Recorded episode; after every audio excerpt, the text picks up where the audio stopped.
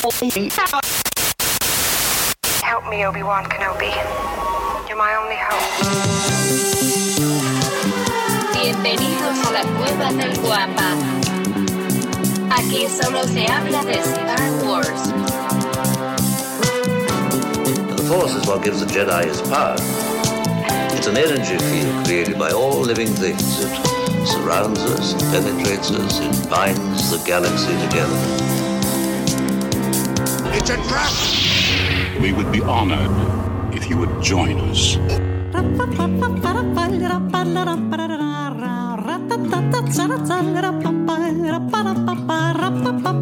¿Qué tal, mis queridos guampas? Bienvenidos al episodio 171 del podcast Hablando de Star Wars, patrocinado por la cueva del guampa.com. Como ustedes saben, este es el santuario para todos los coleccionistas y fanáticos de Star Wars. Oigan, una sincera disculpa, empezamos un par de minutitos tarde, pero es que estaba muy bueno el cotorreo detrás de cámaras.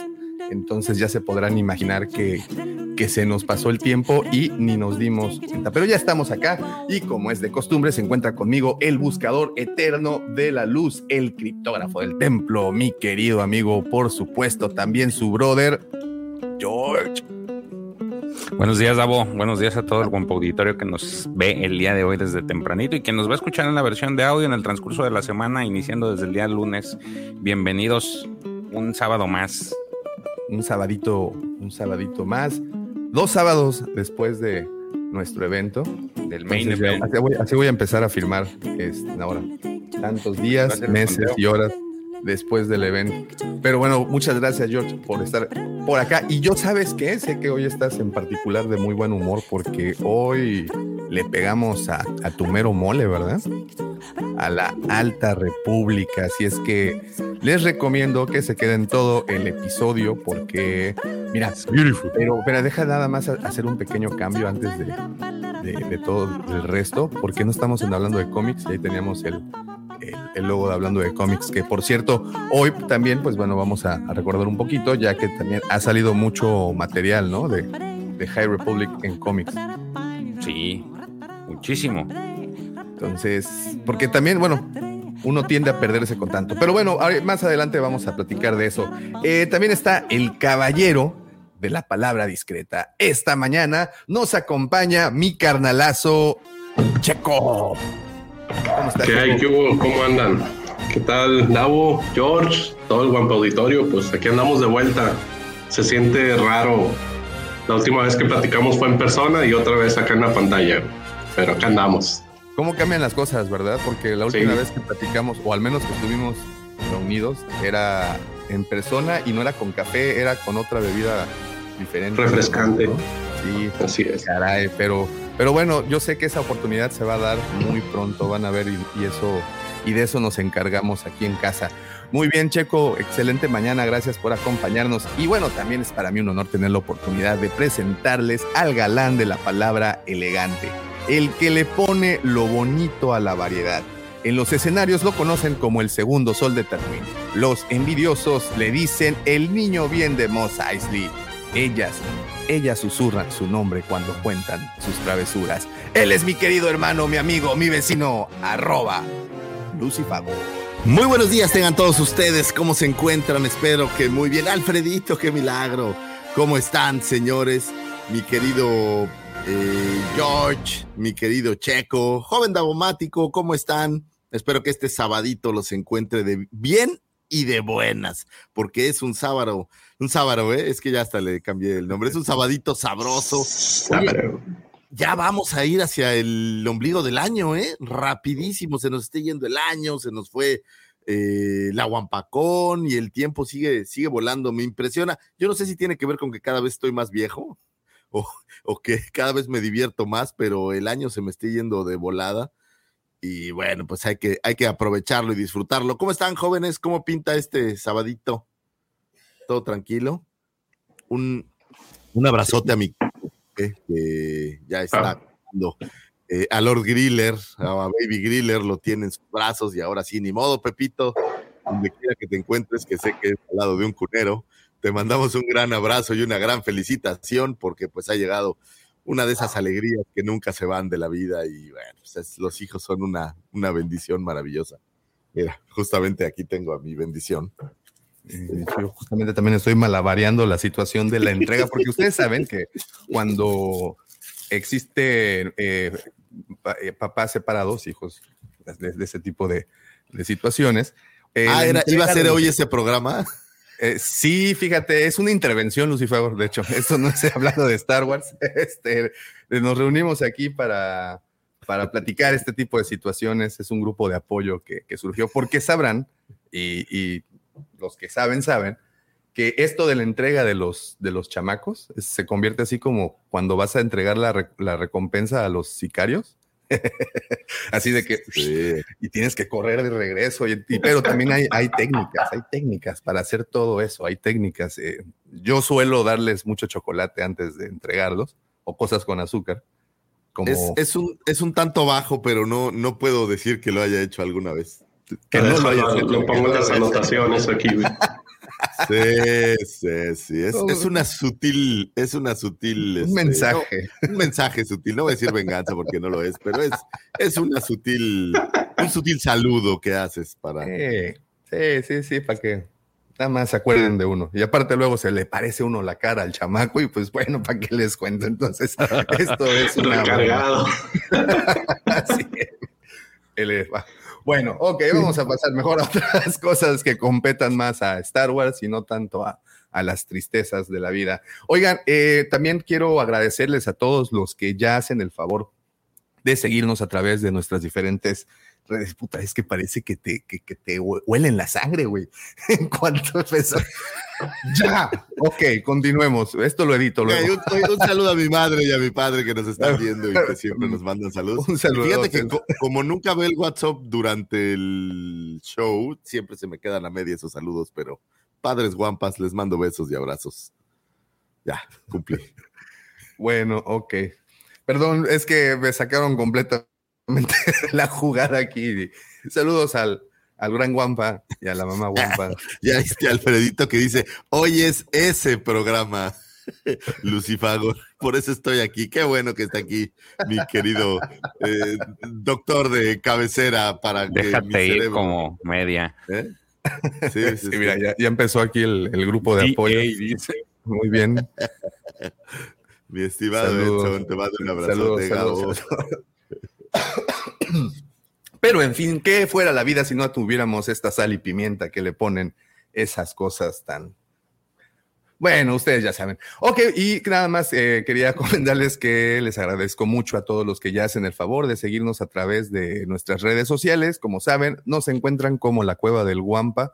Guampa se escribe con G de Guerra de las Galaxias y estamos en todas eh, subiendo contenido especial para su deleite. Y también los quiero invitar a nuestros dos grupos. Uno de ellos es el grupo de WhatsApp, se llama Legión Guampa. Eh, ahí pues platican absolutamente de todos los temas geeks que ustedes pueden imaginar. Además que existe una gran, un gran tráfico de stickers, memes, este, no voy a decir PDFs porque pues luego nos cierran el changarro, pero pues hay muchas cosas bien interesantes. Además que se platica todo el día, todo bajo una estricta vigilancia de aquí de mi querido amigo George, el martillo ejecutor de la Legión Wampa. Oye, primera, una este, inquisidora vigilancia. ah, ya te dijeron inquisidora, George. No, no, no. No, no, no, para nada, para nada. George nadie más justo que, que George para esa, Sí, sí, esa sí, labor. Es correcto. Y la cara de puta. Oye, el- el- la semana ya me estaban funando porque se salió el Davo. ¿Y ahora por qué lo sacaste? No, no, yo no lo saqué, él se salió solo.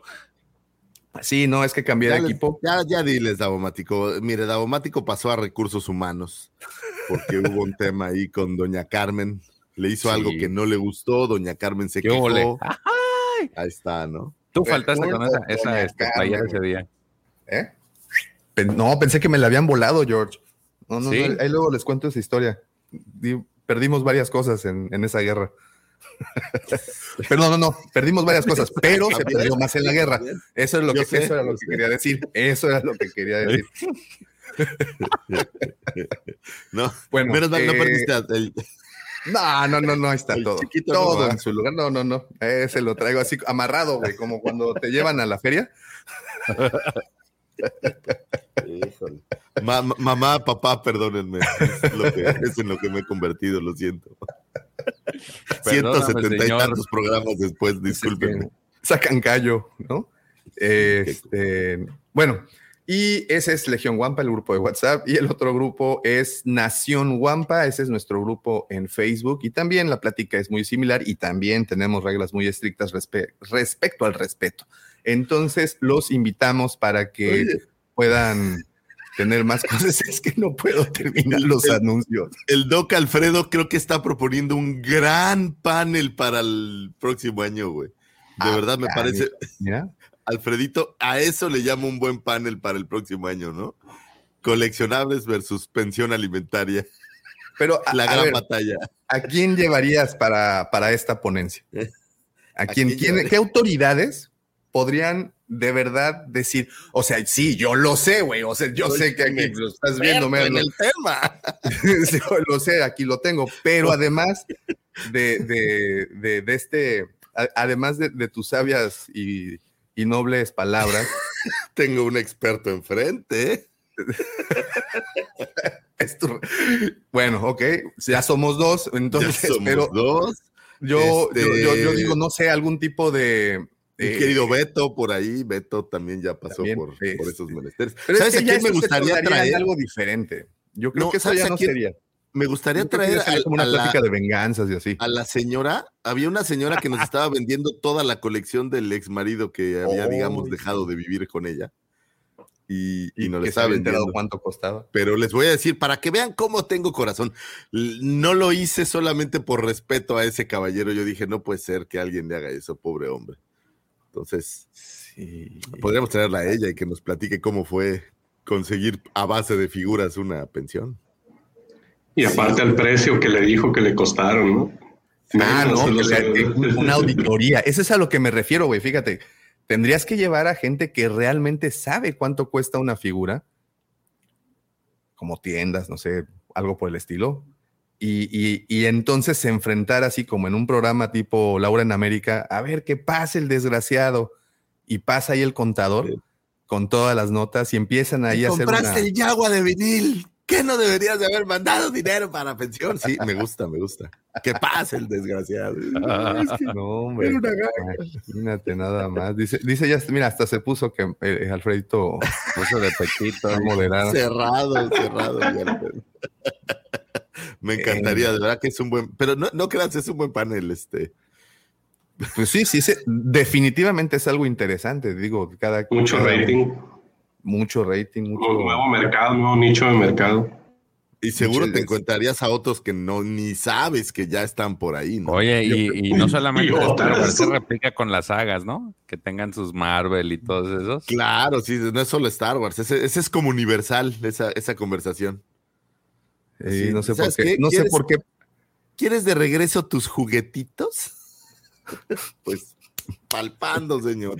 Qué fuerte, qué, Qué fuerte. ¿Qué, qué- qué- fuerte, hemos arrancado este, este episodio con mucha. Sí, ¿qué pasa? No sé ¿Por qué? ¿Por qué las cosas pasan así, güey? En serio, una honesta disculpa, querido Guampa Auditorio, queridos amigos que nos escuchan desde Spotify y, y otras plataformas. No era nuestra intención, pero pues bueno, todo empezó por un mensaje. Entonces, la, la gran enseñanza de eso es que no respondan su teléfono mientras están en un podcast, porque en teoría, la, pues nuestra tarea es entretenerlos y animarlos, no deprimirlos. Creo que se están entreteniendo bastante, güey. Pues nada más uno se acuerda y se Con el deprime. sufrimiento ajeno, dice. No, pues cuál sufrimiento ajeno. Yo, yo creo que estas palabras a más de uno de aquí del panel eh, les hizo mella. Sí, digo, o sea, sin, sin decir así que alguien levante la mano si es que alguno de los que están por ahí ya conectados eh, tiene una. Digo, nomás así por. Debe- deberían ser como las sesiones de Skype, ¿no? Hay Teams que tiene, le- eh, tiene el botoncito. Levanta la mano. No, Muy bien. no Bueno, Daumático, ¿en qué no estabas? Oye, sí, oye, ¿En qué estabas, Daumático? En el- al borde del suicidio, Lucifago. Ahí estaba. güey. Damn. No, bueno, ya, cambiemos esto. Eh, entonces, los invitamos a nuestros grupos, Nación Wampa por Facebook, Legión Wampa por WhatsApp. Ah, bueno, y para unirse, nos mandan un mensajito privado en cualquiera de las redes y ya les enviamos el link para que puedan eh, ingresar a Legión Wampa. Eh, y pues bueno, ahí tenerlo en su teléfono, tener a Wampas todo el tiempo en su teléfono. el compi sí sabe, güey. Sí, me es que esto sigue. Yo sé que, ¿ves lo que te dije? Este tema de verdad, este, ah, levanta polvo, güey. Fíjate, dice Edson Martínez, nuestro compi de Mandalore Express. Un saludo hasta Texas. Buena idea para un emprendedor mente tiburón. Ir a los juzgados de divorcio y dejar mis tarjetas con el título auditor de coleccionables. Pero además, güey, o sea, eso es un arma de doble filo. O sea, uno ahorita lo ve a su favor, güey pero recuerden que las cosas pueden cambiar y, este tipo de peritos como el Eddie quiere proponer, luego... Sí, es. Porque puede ser ya después del, del fact también, ¿no? Así de, ah, pues se fue y todavía no se ha llevado sus cosas, pero me dejó estas estas figurillas. Vamos a hablarle al, al compi, ¿no? Vamos a que, este, evalúe. Esta figura que tiene un cohete que lanza, que viene como en un empaque así un poco golpeado y en acrílico, ¿usted cree que sea caro? Es que mi gato ya la mordisqueó y pues. se, la di, se, la di al niño para jugar y ya rompió la caja. ¡ah! Ok, no sería bueno yo para eso. Que, ándale, pues mira, llegó. Ahora sí, pórtense bien, la, hermana. Bien, ¿eh? A portarse bien, señores, porque si no. ¿Eh? Llegó la novena hermana, George ah, Aguas. cayó la ley. Está rodeada tu casa. Muy bien, eh, para los amigos que nos están escuchando, pues nada más aquí, Cristi, eh, pues ah, hizo, hizo sonar su sable cerca de, la orejita de George para que, bueno, ya, Vámonos mejor con, con un lindo como dice también. Vamos a cambiar ya este el lado del disco y mejor los vamos a dejar con la sección más bonita de todo Internet, con esa sección por la cual usted va todos los días a trabajar para hacer ese dinero con el que usted va a pagar la cuenta de la telefónica para que le puedan proveer Internet y usted puede estar aquí ah, escuchando. que la del auditor de figuras. Fíjate que ese es un muy buen personaje. Le voy a decir a Carlin que le encanta hacer personajes, que se aviente su, su versión de El auditor de figuras. Tan, tan, tan. Bueno, los dejo con las astroefemérides del señor. Muchas gracias, joven Davomático. Buenos días tengan todos ustedes, muchachos. Muchas gracias por escucharnos. Y vamos a aventarnos quien nos está escuchando en el podcast, gracias por escucharnos después. Y a los amigos que están aquí, como Santiago, les mandamos un gran abrazo. Mi querido Pedro Arias, siempre que sea no tú mismo el que lo provocó, está bien, no pasa nada. Yo, yo te apoyo, digo, si es un regalo, bueno, pues hay que disfrutarlo y, no lamentarse, no pasa absolutamente nada.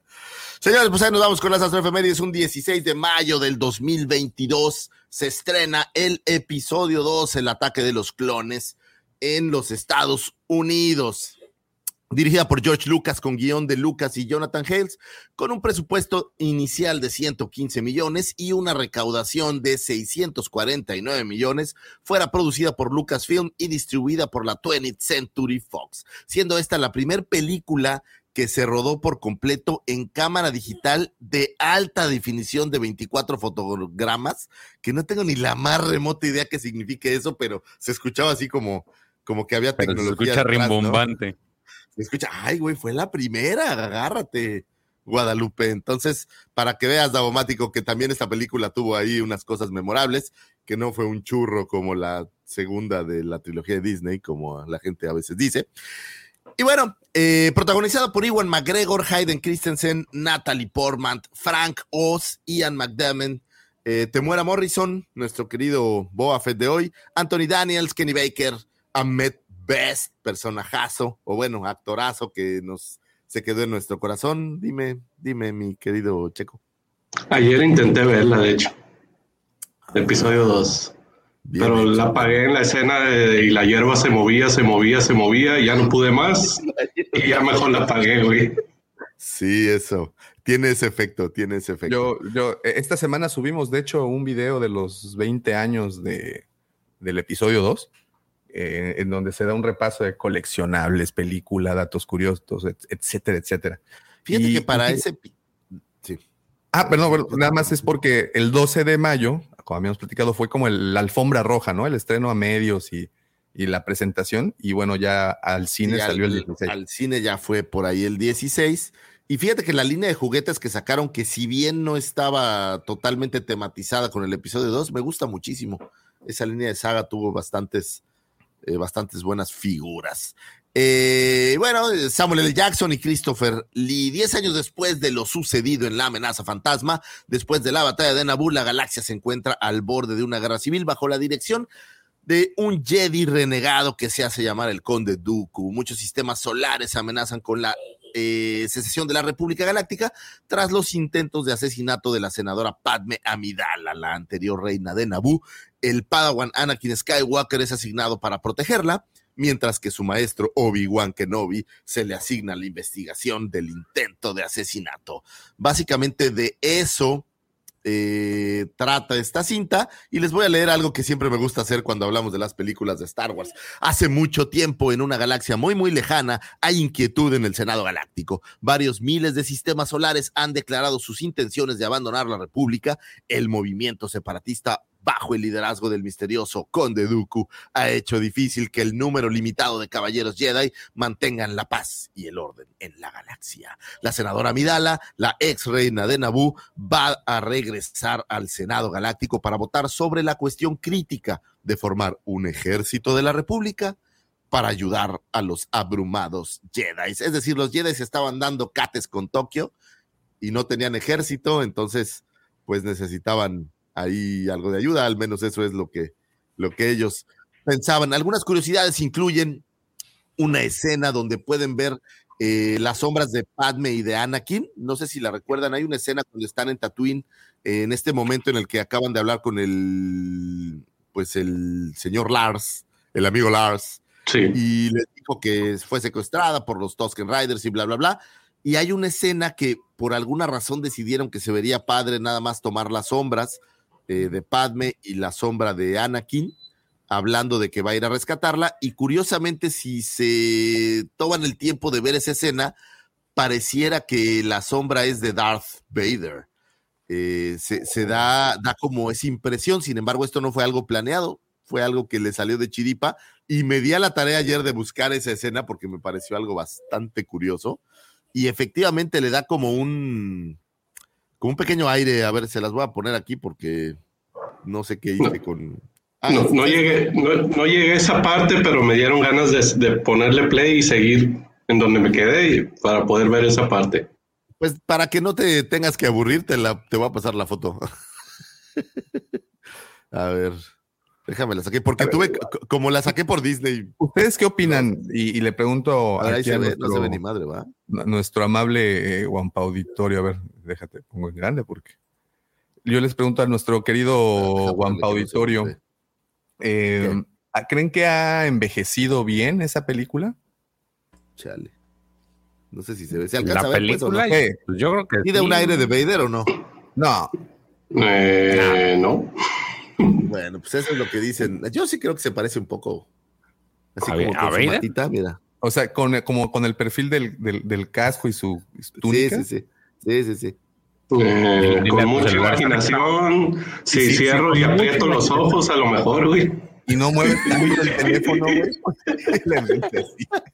Oye, discúlpame, pero es que como no te deja Disney Plus tomar screenshots, tuve que, Simón.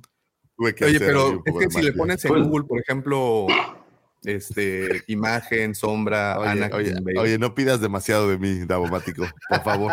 Hice un esfuerzo. Oye, me, me costó trabajo llegar al punto donde era la escena. Pues mira, yo lo, yo- que, lo que sí les preguntaba era eso. Eh, ¿Ustedes creen que envejeció o ha envejecido bien la película? Y hablo de los efectos, de las actuaciones, eh, de, la, vi- de la- de la trama incluso. No sé. Pues creo que yo ya lo respondí hace como cinco minutos, güey. De plano sí la dejamos para... Bueno, yo le, le, le, puse stop de plano, pero pues no sé, a lo mejor no estaba de humor. Hace dos semanas hice el experimento con el 1 y esa sí la vi completita y, y me agradó. Esta pues haré mi mejor esfuerzo el resto del fin de semana.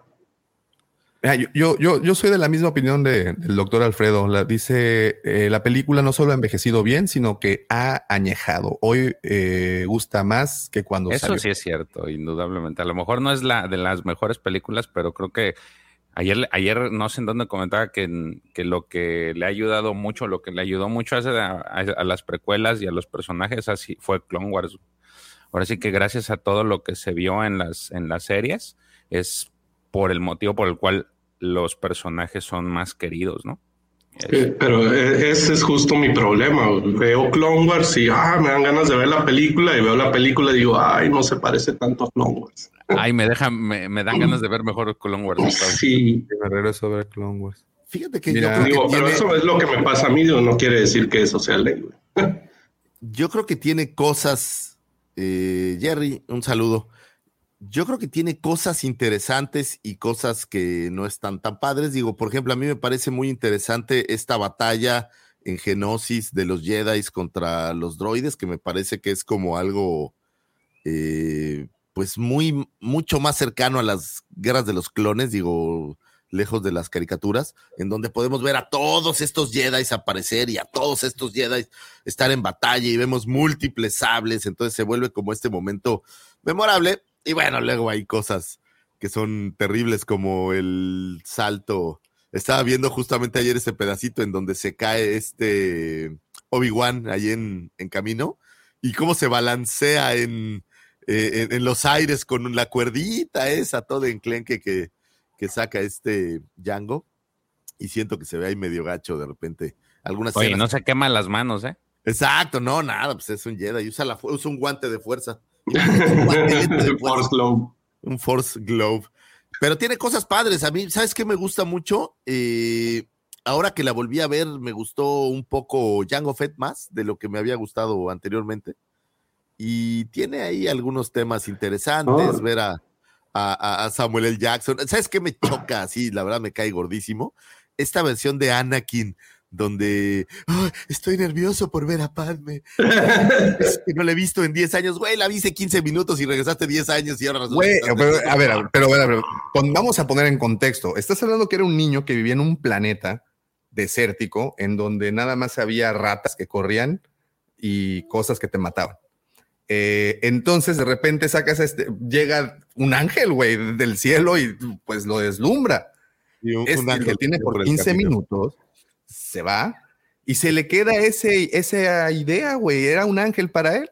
Y, al, y, luego al chamaco, en lugar de que lo desarrollen como un adolescente normal, lo mandan a un templo para ejercer celibato, güey. ¿Tú sabes cuántas noches ¿La vio no pensó en Padme? ¿Tú De hecho- sabes cuántas noches no encendió su sable por ella?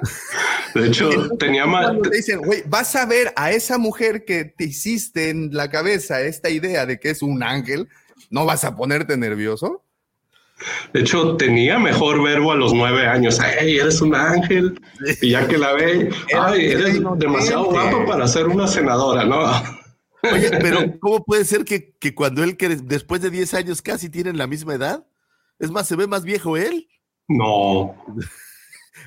No, de, de, hecho, te digo, ayer justo me veía esos detalles y, y, y veo a Hayden Christensen y era un chamaco. Y si la ves delante de, de Padme, sobre todo en esas primeras escenas, y sí se, se, sigue notando el tema de la edad. Bueno, eso fue mi percepción. Ahora, entonces, Eh, ella está, abusó de su está. inocencia. Este es creo que uno de los mejores ejemplos, el que menciona el doctor Ferrat. Imagínate, Lucy Favor, que vas a conocer a tu crush de jeans en la Guampacón. Estarías emocionado y temblando como gelatina, ¿sí o no? Touché. Touché, tienes razón. Ok, me digo. retracto de todo lo de- que dije.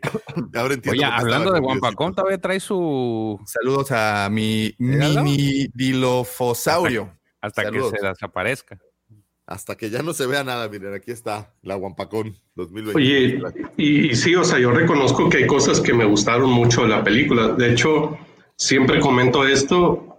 La última vez que viví un, un, un, un momento en el cine comparándolo, por ejemplo, con Infinity War, cuando Capitán América agarra el, el martillo de, de Thor. Un momento en el O, cine. o cuando regresan todos los, los Avengers del, del Snap.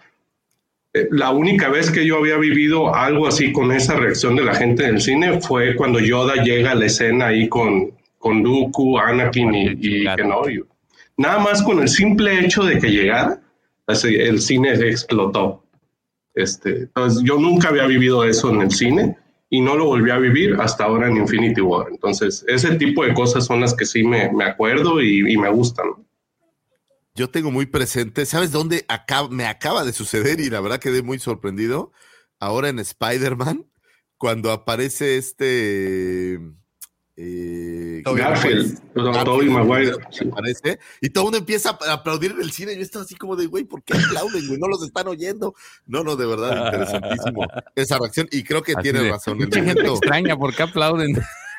Exacto, digo, ¿será que yo sigo amargado como siempre, no? Pero yo decía, ah, pues qué chido. Oye, ya sabíamos que iba a salir, ¿no? Ya por sabíamos que iba a salir, pero, pero sí, Bueno, la ya reacción está- es muy bueno, bueno, bueno. Haciéndole justicia, la verdad, ya sabías que iba a salir porque se corrió este rumor, pero imagínate que no hubieras, tú no te hubieras enterado del rumor. No, no, ¿Te fue lindo, yo lo acepto. La verdad, verlos así, porque- pero no creo que haya sido lindo por el, por el hecho de que sucediera, sino se hizo tanta expectativa al respecto, que entonces cuando sucedió fue así de, ah, sí, están los tres, ah, fue Oye, maravilloso. a mí me pasó, pero viendo Crepúsculo. ¿Cuando se improntaron o qué? No. A ver, ¿dónde Llega- saco el cuando se quita el, el, el, el batillo a la Cuando- playera. Cuando el lobo muchas- se quita la camisa, ¿sí sentiste Eh. o qué? y un montón de ¿Aplaudiste? morras hicieron un- George, verdad. ¿Qué, qué- qué está pasando? Ey, se quedó friseado el mic. ¿Qué, qué pasó? ¿Por qué, por qué están hablando de, de Crepúsculo y cuando se quita la camisa? Yo- George, ¿en serio? ¿Aplaudió George? Sí, yo la tuve que ir a ver. La tuve que- Te obligaron. Oye, neta se congeló. se Rompiste a congeló. Lucifagor. Sí, se rompió. ¿eh? Ese tipo de cosas no tienen frente a él. Ya, ahí está. Hasta el internet se me fue por ese comentario. yo. Fuertes declaraciones en hablando de Pues Star Wars es. 71. Ahí subrayen Sí, sí, con sí. Plumón fosforescente, No había- por favor. No había escuchado estas declaraciones parecidas desde que Daumático confesó que su película favorita era Brokeback Mountain. Qué bárbaro. Qué interesante. Yo lo tengo, es una película muy bonita para los. Pero Ahora fue. no tiene un eh, momento así, güey. Sí. Clone Wars fue una película de las que le fue más o menos bien en taquilla. Digo, no, no estoy seguro cómo midan el mega éxito No, o el fíjate que buen no, ¿eh? éxito. ¿Cómo lo miden? Eh, a través del, de, de, pues todo el acumulado de las primeras semanas de taquilla y, y el resto del tiempo que estaba exhibiéndose. Y justamente ese año, el ataque de los clones no estuvo entre las más taquilleras de las películas, porque hay que recordar que también ese mismo año apareció, aparecieron las dos torres del Señor de los Anillos y apareció justamente Spider-Man La uno, ¿no? Sí. la de Toby Maguire. Entonces, pues esas se llevaron completamente las, los, las reflectores, ¿no? Incluso se- premios, todo creo que le dieron en la torre, Y, ¿no? En el caso. y Sí, ¿no? medio año antes había salido el señor, la, la, la comunidad del anillo, digo, que salió en diciembre, si la memoria no me falla. O sea, Sí, prácticamente salió el mismo año. Traían toda la inercia del Señor de los Anillos. Tú le preguntabas en ese momento a muchas personas y te decían con la mano en la cintura que su, su saga favorita era el Señor de los Anillos, sin haber visto las dos torres. Ahora, Entonces- ¿les parece a ustedes que es equiparable al Imperio contraataca? O sea, estamos hablando de la segunda cinta de estas trilogías. ¿Y les parece que en, en, en gusto o calidad sea comparable a? En plot posiblemente sí. O sea, porque te, te dejan, al igual que en el episodio 5, aquí también te dejan así de que, madres, ¿qué va a pasar? Por- porque termina en uno de los, en un, en un, ¿cómo se llaman? Hang, Cliff, Cliff Hang. Cliffhanger. Iba a decir hangover, pero no. No, así terminó la guampacón. De hecho, por eso no vine la semana pasada, porque todavía seguía con... sí, yo también casi no vengo, pero, pero logré controlar los temblores esos que te dan. Bueno, Ahora- eh, Tiene otro tema maravilloso esta cinta. Se llama ataque de los clones. O sea, es, es la, la gran conexión, es la gran amalgama con esa frase mítica de New Hope de si peleaste en la guerra de los clones. O sea, digamos que, que creo yo que es una de estas grandes conexiones de algo que todos siempre quisimos saber, cómo fueron las guerras clon, qué es las guerras clon, porque en un inicio pues no sabías ni siquiera a qué se refiere, es más, yo no creo que ni Lucas supiera a qué chingados se refería, ¿no? Nah, a lo mejor sí, no lo sé, pero no creo. No y, creo. Y esto es un gran pegamento para unir toda, toda la saga. Y eso pues es, es maravilloso, creo yo. Eso eh, ¿Ustedes recuerdan? Es que tengo muy fresco el tema porque acabamos de sacar video al respecto y me encontré, ya lo había visto, eh, una entrevista que le hacen a Iwan McGregor en la eh, alfombra roja del estreno. La del nombre. Ajá, del nombre. Ah. ¿Vieron, ¿vieron ese clip? Eh, Eso es muy bueno. ah, ah, déjenme, déjenlo. Reacts. eh, ¿Tú lo has visto, George? Yo no lo he visto. Ah, el, el, el, el- ¿Cómo se llama? El, esa reacción de Iwan McGregor. Sí, sí. Espérenme un segundo. No, no si no lo han visto, qué culebras, porque entonces no ven mis videos y eso, y eso me ofende muchísimo. ¿Quién ve tus videos? Hola, Marí. Te puedo decir que algunas cuantas personas ven los videos, güey. 16 mil seguidores ven tus videos. O sea, tú sabes que yo soy un gran seguidor de tu, de tu trabajo, digo, sobre todo de tu trabajo en carne y Eh, me pegó en el corazón esto que acaba de pasar aquí en el... Checo, yo sé que tú sí lo viste. ¿Pero cuál dices? ¿El de 20 años? Sí. el Sí, de lo 20 vi. años. Ah, muy bien, George. Tú muy bien. Yo Entonces, lo ¿Tú lo vi. viste, Mari? De hecho, hasta te comenté por ahí la. Ah, sí, es cierto. Ve, Ah, también ves que tú. sí lo vi. Ah, Pero, pero. mal. Bueno, Sí, a sí ver, eh, les, les comparto entonces esto. Nomás ¿Qué- esa parte no me acuerdo porque yo estaba muy enfocado en las figuras.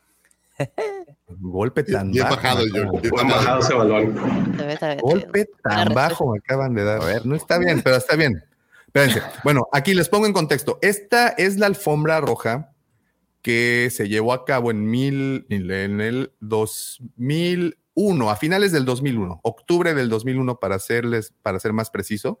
Es la alfombra roja de Mulan Rouge, la película que también protagonizara Iwan McGregor y con Nicole Kidman, la bellísima Nicole Kidman. Bueno, eh, están entrando a la, a- a la premier y una reportera se le acerca para comentarle que Lucasfilm había eh, revelado el nombre de la siguiente película y la reacción pues dio un poco de qué hablar porque No tiene precio.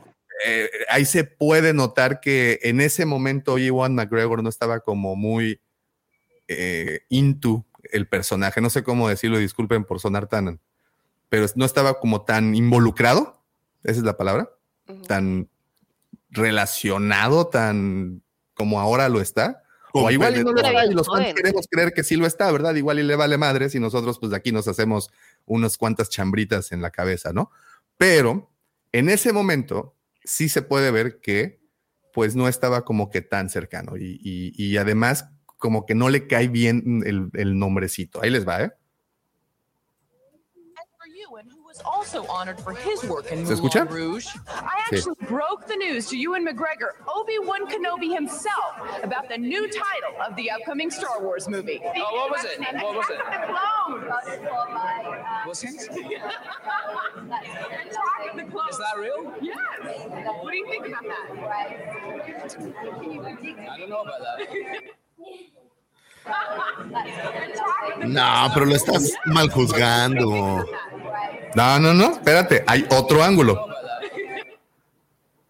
Ve, ve su reacción. Te ha dicho que no sabe.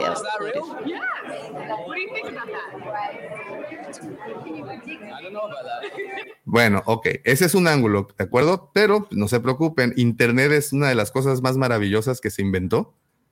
Desde Y aquí tenemos tiempos memoriales existe la Phantom. Eh, este, pero, pero, pero la Phantom no ha descubierto este tipo de cosas. Attack of the Clones? That's the title. I just heard that. I just heard the new Star Wars film's called Attack of the Clones. No. It is. Hasta la- le está tirando pila la. Ay, jóvenes, son muy ingenuos.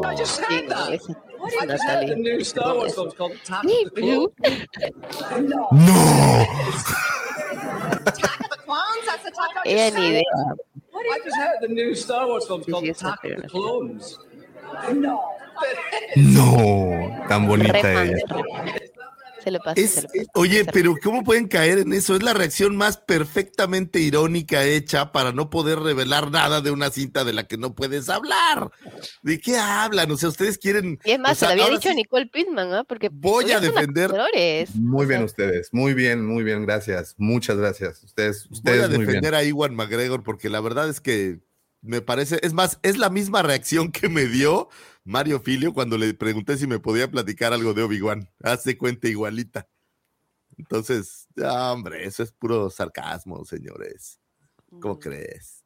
Además, yo creo, y esto lo he oído en algunos artistas, pues que si vas a la premier de Mulan Rouge, pues estaría padre hablar de la cinta que vas a ver, aunque sea horrible como Mulan Rouge, ¿no? Pero- Eh, mira, dice Alfredito, eh, su reacción no es porque no le guste el título, sino porque quiere desmentir la pregunta, se enoja de la que se haya, que se haya filtrado.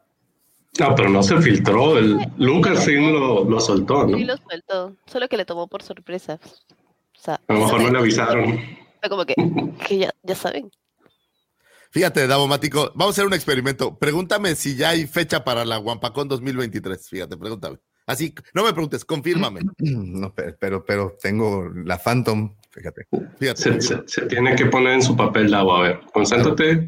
Luz, cámara. Espera, estoy, Tres. estoy- estoy viendo. A ver, oh, oh, yo tenía, yo tenía. ¿Listo? Ok. Oh, Señor Lucifer. ¿y ya conocemos fecha para la próxima Guampacón? ¿La próxima Guampacón? No, no, no sé qué es eso, güey. No. No, no sé. No, no, no sé nada de eso. No. Pero no tienes a, Nicole Kidman para que le preguntes a un lado. Recuérdame pedirte que seas testigo en el juzgado, por favor. No. Ah, dice Renata que sí. No, no, no sé nada, no, no sé nada al respecto, Daumático. No sé, no sé. Qué padre, qué padre que ya haya fecha. Qué bien. Por favor, recuérdame usarte como testigo en el juzgado, güey. Es, es así, así de fácil, Daumático. Son cosas de las que no pueden hablar y el sarcasmo es el mejor camino para evadir la respuesta o la pregunta. Son cosas de actores. Oye, Vic, acerca de la línea de juguetes del episodio 2. este, en, en- en un programa escuché que uno de los conductores del programa se spoileó. Yo la verdad no tenía ni idea y ni, si- ni sé si sea cierto, pero según la figura de Anakin se le desprendía el brazo así como tipo imán y Sí. que él, se- él se spoileó con eso, ¿no? ¿Quién se spoiló? Sí. ¿Anakin? No, este, no me acuerdo si fue Jimmy Mack o, o Jason Swank de Rebel Force Radio. Es que él, antes de ver la película, compró las Ah, ya figuras. tenía y- la figura. Sí, Pues, por ejemplo, puede ser porque eh, esa serie se de figuras, igual que de Phantom Menace, salió poco antes de la, de la cinta, entonces. sí Como tres pudiera semanas haber- antes de la cinta. Sí, sí, y, sí y no solamente ser. era eso, también tenías a Sam Weasel que se le desprendían muchas cosas. O sea, sí había una serie de spoilers ahí bastante Fíjate, interesantes. Esa figura de la que estás hablando constituye probablemente la figura más complicada que en mi vida voy a tener de mi colección. ¿Y sabes por qué? Había una variante en la ¿De que una tenía sangre y una no tenía sangre de ese brazo cortado. Una estaba rojita y la otra no. Al ser un coleccionista de figuras cerradas es virtualmente imposible saber cuál es la que tengo. Y Vas a comprar 50 a ver cuál. pues solo me queda Vas tener a comprar, que ya compró es- 75. una de ellas, pero como no la voy a abrir, no puedo saber si la que tengo es la de brazo con sangre. Abre, un- abre una al año, abre una al año y ya le pones una notita. Sí, era del brazo, dice. Sí, era, pero el problema es que como ya la abrí ya no sirve. güey. Entonces, ¿cómo saber? Por eso. Ya no sirve, forma dice. clara, ¿no? Está como el de los bueno. Simpsons, ¿no? El cuate es de cuando abre el sable de luz. No, ya Así, no es coleccionable. Igualito, deja de ser coleccionable. Fíjate que esa serie estaba bastante padre. La, ma- eh, bueno, prácticamente todas las figuras son de esa película, pero era bastante grande la, la serie y tenía bastantes padres figuras. Entonces, es una de las, de las buenas asasas. Eh, estamos en las astroefemérides, ¿verdad?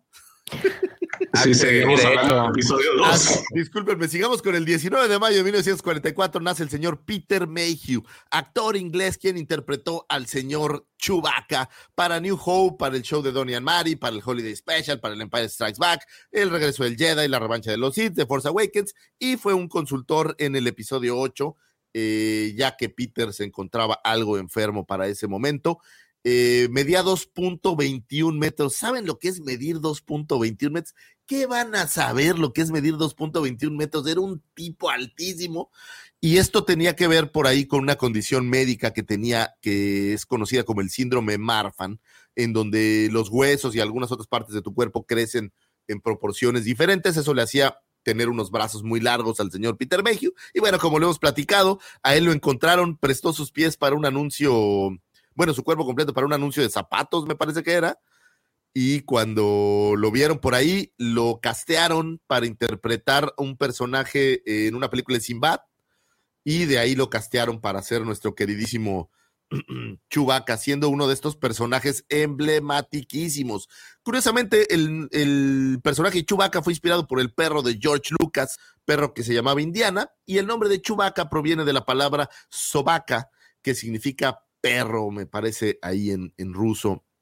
Personajazo, el señor Peter Mayhew, lamentablemente ya no está con nosotros. Oye, Hubiera y- y- añorado un autógrafo de este hombre, hombre. Sí, oye, y, y lamentable también que la enfermedad que sufría, bueno, o este padecer en la espalda que tenía, eh, pues en un inicio a él le encantaban las convenciones. De hecho, gracias a él, a Anthony Daniels, fueron los que iniciaron con estos tours para que los, los eh, fans se pudieran tomar fotografías y darles autógrafos. Y, bueno, él era muy pro en hacer eso. Y obviamente con el, el, el- el padecimiento que pues fue degenerativo, que fue en aumento, él ya no podía presentarse, ¿no? Y, y entonces en ciertas ocasiones, si se entiende que para salir de ciertas deudas, de ciertas cosas, pues tenía que hacer ese, esos eventos, ¿no? Y, y ya su rostro cambió mucho de cómo era en un inicio esta cordialidad con los fans a pues estar de malas. Y entonces muchas personas se llevaron esa impresión eh, en las últimas convenciones en la cual lo pudieron ver, pero la realidad es otra. Y les recomiendo muchísimo el documental, eh, si no me equivoco, The Man Behind the Mask o Under the Mask. Behind the Mask. así. Behind the Mask, ¿verdad? Eh, les recomiendo mucho, eh, ahora sí, no sé por dónde, porque no está en ninguna plataforma, así es que pues tienen que recurrir a métodos ucranianos para poderlo eh, consumir, pero muy, muy bonito, muy este, emotivo. También creo que tiene por ahí un par de biografías no autorizadas. No, y, Sí, y curiosamente él, pues es Chubaca y se quedó en Chubaca, ¿no? O sea, no, no, no hizo mucho más allá. No era un actor, digamos, de estos que su carrera era actuar. Prominente. Y, eh, pues déjate prominente, güey. O sea, él, él no era un actor propiamente, era muy alto y eso le ayudó. Y pues no hizo mucho más cine más que, que eso. Adelante, Mari. Este también, eh, bueno, no sé si ustedes lo pudieron conocer, pero gracias a la fuerza vino a Perú en 2015 y fue todo un boom. O sea, para nosotros que venga un actor de Star Wars, aunque sea, no sé, el doble, o, bueno, o sea, vino a Perú y fue como que muy buena gente, muy buena persona y sí ya estaba un poco demacrado por la, por la enfermedad. Sí, hombre. Y oye, y, y ve la comparación. Harrison Ford no es un tipo de No, estatura es, baja. es alto. Es es alto. güey. y ve la comparación, o sea, le saca como 40 centímetros, es un tipo, un tipo bastante alto y bueno. Yo creo que Harrison Ford es así en persona debe ser como George. Haz de cuenta. ¿De galán o de qué? También. Ah, también. Más con ese peinado, mira, sí se parecen, de hecho. Igual, ¿ve? Talqueate la cabeza, George, y ya eres todo un Han Solo de episodio 7, güey. George, pon la mitad de la cara enojado y la mitad contento, güey. Ah, sí, claro. claro. No, Pero pero bueno, un truco fácil. Pero bueno, ¿cuánto mides, George? ¿Como 1,80 y feria? Un 84. Ahí está. Imagínate, ¿cuán- ¿son dos qué? ¿Medía el otro señor? 220, 221. Ah, pues no. Son 40 centímetros. No, es un, es un cuate muy alto, ¿no? Y a lo mejor eso, ¿sabes qué? Me quedé pensando el otro día que yo eh, malamente criticaba la maravillosa forma de correr de quien sea que hace el personaje de Carsanta en, en Boba Fett. Y a lo mejor tiene que ver con la altura. Tiene que ver que la altura hace que el movimiento sea, sea distinto, aunque yo no lo hubiera filmado corriendo si ves que correr no se ve tan estético. Solo es una opinión. Yeah, George trae porra. Ay, Cristi. Qué Dice que no, George le gana en lo guapo. Yo fíjate que me sentí muy, muy cercano a Cristi porque cuando llegó George ese día que estaban arreglando, ¿se acuerdan es- esta madre que se descompuso? El, un- Ajá. el letrero ese, lo vi y lo abracé y yo creo que lo abracé como Cristi, así lo abracé como, como, como novia, así. George, ¿cómo estás, George? Fue- oh, discúlpenme, este, me- me- tuve que decirlo, discúlpame, Cristi, si, si toqué algo de tu hombre que no debía, te pido una disculpa. Recuerden que fue todo consensuado, no hubo Pues nada. sí, George nunca dijo que no, ¿eh? Entonces, ¿qué, qué clase? Señores, sigamos con las efemérides 19 de Aquí hay mayo. una del buen Mike, 17, 17 de mayo es cumpleaños de mi hija mayor, Adriana. A las eh, pocas semanas de que nació, se estrenó episodio 1, trajo torta bajo el brazo. Adrianita, un abrazote, felicidades, felicidades. Eh, 19 de mayo de 1984 nace Emily Kate Johnson, eh, escritora de novela juvenil, quien estuviera encargada de hacer la novela Ahsoka, liberada un 11 de octubre del 2016, y bueno, que también escribiera una serie de novelas basadas en nuestra queridísima Padme Amidala, eh, Shadow, eh, Queen's Shadows, eh, Queen's Peril y Queen's Hope. Yo no he tenido oportunidad de leer las, las de eh, Padme, pero bueno, Ahsoka me gustó, me gustó, me pareció una continuación interesante de los lo que sucediera al final de, de Clone Wars. Y pues digo, vemos ahí algunos temas divertidos como el tema de los sables y este tipo de cosas que, que están padres. Es una buena novela, creo yo. Oye, y, ahora, y- y le dieron en la torre, ¿no? También con, que, o sea, con las, las historias que, que Sí, como las cuando- ya no. Pues cuando muy le- específicamente lo de Maul, ¿no? Pues, eh, ¿sabes qué? Por ejemplo, el tema de los sables, eh, ¿ves que se los entrega este Anakin? Si la memoria no me falla en, en Clone Wars. En la, sí. en, en Clone Wars y hay otro, otro camino, digamos, en la, en la novela, ¿no? Entonces, digo, sí hay varias cosillas ahí que se pierden un poco, pero en estos tiempos de arma tu propio canon, creo que Pero oye, eh, ya vale. eh, se supone que al final de sí se los da este Anakin, pero al final acuérdate que deja uno tirado. No sé si Pues, se dejan los dos. No me acuerdo si, si dejan los Sí, dos por ahí, al ¿no? final ya Los ves que dos, entierra creo, ¿no? todos los clones, entierra Sí, los dos. No, pero los dos, los dos. ¿Sí deja los dos? Ah, no me acuerdo si Sí, fueron los los dos. entierra con los clones. y, eh, lo- y los encuentra ya Darth Vader.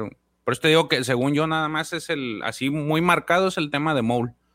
Es lo, lo El- único que cuando trae empieza, este- cuando empieza la novela que empieza por ahí en el, en el tema de Mandalor, ¿no? Que hay, algunas, algunas diferencias en cuanto a dónde está Maul y ese tipo de cosas, pero no creo que nada que, que perjudique a nuestro querido, nuestro querido canon. A mí me gustó, yo se la recomendaría que le echaran una leidita, está, está bueno. Sí, yo fue la primera, la segunda, el, el segundo libro que leí de, de Star Wars. Pues está, Está- está, está ahí de buena recomendación. Y vámonos con un 19 de mayo de Oye, 1900. Espérate, pero quiero- antes, antes de que, de que continúe este, quiero mostrarles, presumirles algo, fíjate. No, no, no es así. Eso es así. Fíjate, es que, ve- vean, esta es una taza negra, ¿no? No Ah, es muy por acá. Entonces, de repente, fíjate, se, le- se le echa algo, Vendiendo el merch. algo, algo así. dif- Y, y mira, y, y sigue siendo negra. sigue siendo Y no negra. pasa nada. Uh. Bueno, ¿Qué clase de brujería es esta, loco? Ay, ahí Ahí está agarrando. Ahí va, ahí va, ahí va, nos escuchan en el podcast, es, es- ese pedazo de taza negra se ha convertido en una taza de la guampa. No se te vaya a caer, ¿eh? No, no, no, no, no, se acaba el changarro si eso pasa, güey. Ahí está, ¿eh? Oh, Es muy cool tu taza, Davo. Ahora sí, ¿qué clase de brujería es esa, güey? Ahí está. No lo sé, pero estoy muy ¿O qué, asustado. o qué clase de poción multijugo se, le metió ahí? ¿Sabes qué? Le voy a tener que Literal, se transformó. Qué bonita Uy, taza. Oye, taza, y, oye, sí. Oye, Davo, ¿y esa taza está disponible en la cueva Oye, del guampa? taza. Esa. Oye, Oye, Taz, ¿estás Oye. disponible? La voz se transformó en taza. este, sí, sí está disponible, está disponible en la cueva del guampa.com, ahí como pueden ver aquí arribita. ahí tenemos todos los, los, los coleccionables que aparecieron en la Wampacón. Qué cool. O sea, George- si yo quiero una taza de esas, solo tengo que llamarte Davomático. Ahí está, Solamente George, tienes, solamente tienes que llamarme. No, no, no, no. Manda un mensaje a lo de la cueva del Wampa, ahí es donde habíamos platicado antes. Ah, discúlpame. Y no, no, no, esta semana, lo siento mucho para todas las personas que llamaron y no respondí el teléfono. Pequeño detalle. Señores, es- Hace mucho tiempo, en una galaxia muy lejana, muy, muy lejana, la República Galáctica está sumida en disturbios. Hay protestas contra las tribulaciones de las rutas comerciales a sistemas estelares. Esperando resolver el problema con un bloqueo de mortíferos cruceros, la avariciosa Federación de Comercio ha detenido todos los envíos del pequeño planeta Naboo. Mientras el Congreso de la República debate si eh, sin fin esta alarmante cadena de acontecimientos, el canciller supremo ha despachado a- en secreto a dos caballeros Jedi, los guardianes de la paz y la justicia de la galaxia, a resolver el conflicto. Un 19 de mayo de 1999 se estrena el episodio 1 de Phantom Menace, un estreno eh, que trajera un presupuesto, y siempre les hablo de estos temas de los presupuestos porque me gusta, me gusta entender qué tanto éxito en base a dinero tuvieron estas cintas. Eh, una cinta que tuviera un presupuesto de 115 millones, y a diferencia de Clone Wars, esta cinta recaudó 1024 millones. eh, siendo pues un, un megaboom y hasta ese momento, bueno, pues la más taquillera, la más taquillera de las seis primeras, que bueno, pues cambiara toda, toda la historia. Ambientada 30 años después de la Guerra de las Galaxias, muestra eh, la infancia de Darth Vader, o en este caso Anakin Skywalker, y el pasado de Obi-Wan Kenobi y el resurgimiento de los Sith, los caballeros Jedi dominados por el lado oscuro. La Federación de Comercio ha bloqueado el pequeño planeta Naboo, gobernado por la joven reina Amidala, y se trata de un plan eh, ideado por Darth Sidious, eh, que manteniéndose en anonimato dirige a los neimodianos que están al mando de la federación. El Jedi Qui-Gon Jinn y su aprendiz Obi-Wan Kenobi convencen a Amidala para que vaya a Coruscant, la capital de la República y sede del Consejo Jedi, y trate de neutralizar esta amenaza. Pero al intentar esquivar el bloqueo, la nave real resulta averiada, viéndose así obligada a aterrizar en el desértico planeta de Tatooine, en donde conoce a este pequeñín que la ve como si fuera un ángel. Un ángel. ¿Cuántos años tenía Midala? ¿13 años? ¿14 años? 13. 14. ¿Ah, 14? ¡Oh! sorpresa. 13 Sí. años, o sea, solo se llevaban cuatro años, no era, no era tan, así tan malo, ¿no? O sea, eres un ángel. Pues señores, el episodio 1 era lanzado, tenía cosas maravillosas. Creo que una de las partes más interesantes es ver cómo, cómo este Anakin crece y empieza a, a convertirse en, digo, así como tiene cosas maravillosas, también tiene cosas interesantes. Eh, me parece que memorable es que prácticamente el otro día había un porcentaje, no recuerdo si era el 80 o el 90% de esta cinta fue filmada en eh, escenarios virtuales. Es una 14 de las años. grandes Sí, precursoras. la 14 asume el Como dice Mari, 14 añitos. 14 añitos. Y nos trajo cosas memorables como Jar Jar Binks, un personaje que ha sido tan odiado que terminó siendo eh, un pordiosero, entiendo, un payaso pordiosero o algo así. Eh, de acuerdo a Aftermath Davomáticos, corrígeme. Es si correcto. equivoco. Pues no, no tanto por diosero, trabajaba para un orfanato haciéndoles shows de malabares y de Haciendo para, reír a los entreten- pequeños. para entretenimiento. Está muy bonito el- es- ese pasaje, pero sí. Y, y de hecho te digo, pensé que en algún punto lo íbamos a ver en el Mandalorian, porque cabían muy bien las, las épocas. Queda otra Y, temporada. y lo no sigo diciendo, y, y lo sigo diciendo. Yo creo que la gente se alegraría de ver un cameo o un, no, no, ni siquiera easter egg, un, un, un Sa- diálogo. ¿Sabes qué sería brutal? No, no. ¿Sabes qué sería brutal, Davomático? ¿De quién, perdón? Imagínate de Jar Jar Binks. La versión de JarJar Binks en carbonita mítica de Ah, esa eso exclusiva de la Comic Con de bonito. 2011 Que lo que, que apareciera en carbonita en el Mandaloriano. Imagínate, sería épico eso sí, eso sí. sí. eso sí me gustaría. conectar Sí, eso. sí. ¿no? Conectar bueno, colec- cinta- coleccionable historia y serie, güey. Exacto. Sería Sería- una retrocoleccionable como el Tripod Laser Cannon.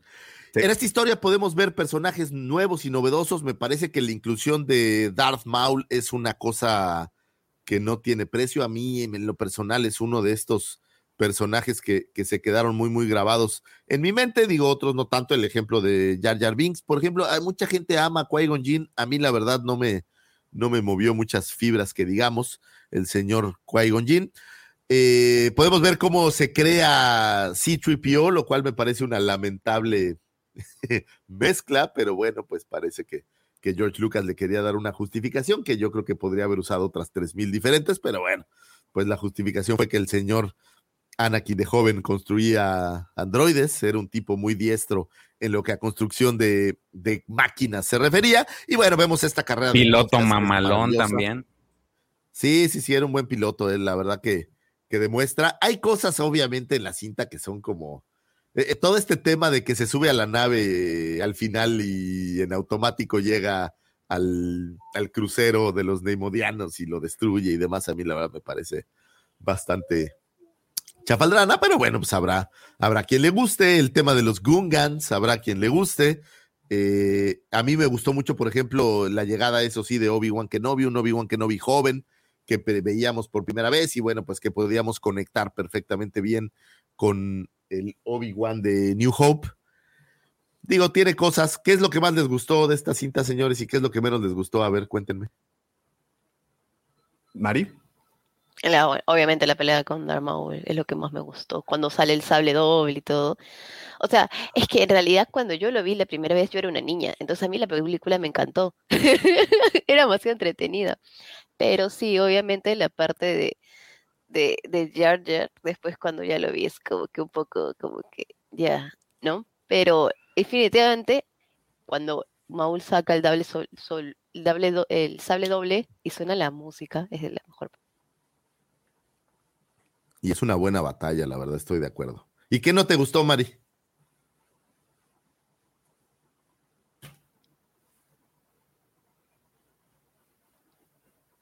No, no se oye, Mari, te perdimos.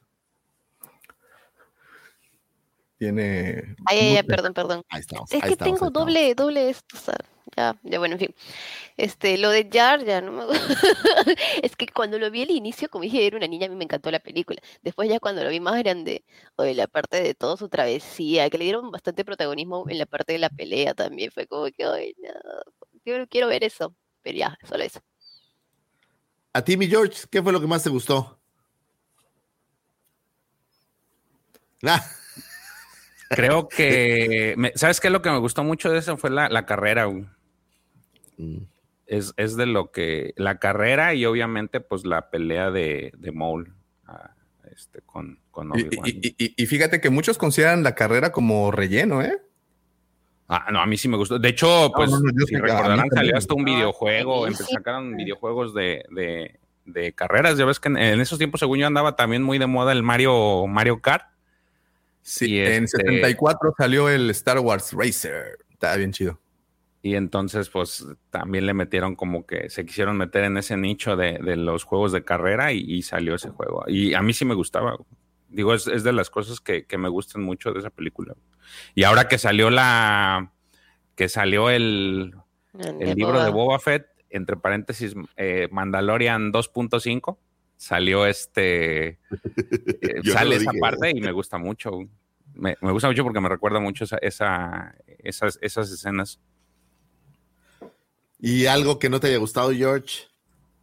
Que no me haya gustado de esa película, creo que no, fíjate que sí me gustó mucho. No, no, no tengo nada en contra. De hecho, si recuerdan, yo les decía que lo, lo que me acercó a la, a la saga fue el póster de, de Vader de esa película y de, de principio a fin me gustó. No, no Ah, el tengo nada. póster que donde se veía el niño y la sombra de Vader. ¿no? exactamente, sí. Eso fue lo que me, que me acercó a, la, a, a Star Wars. Por eso no tengo nada en contra de esa película. Muy bien. ¿Mi checo?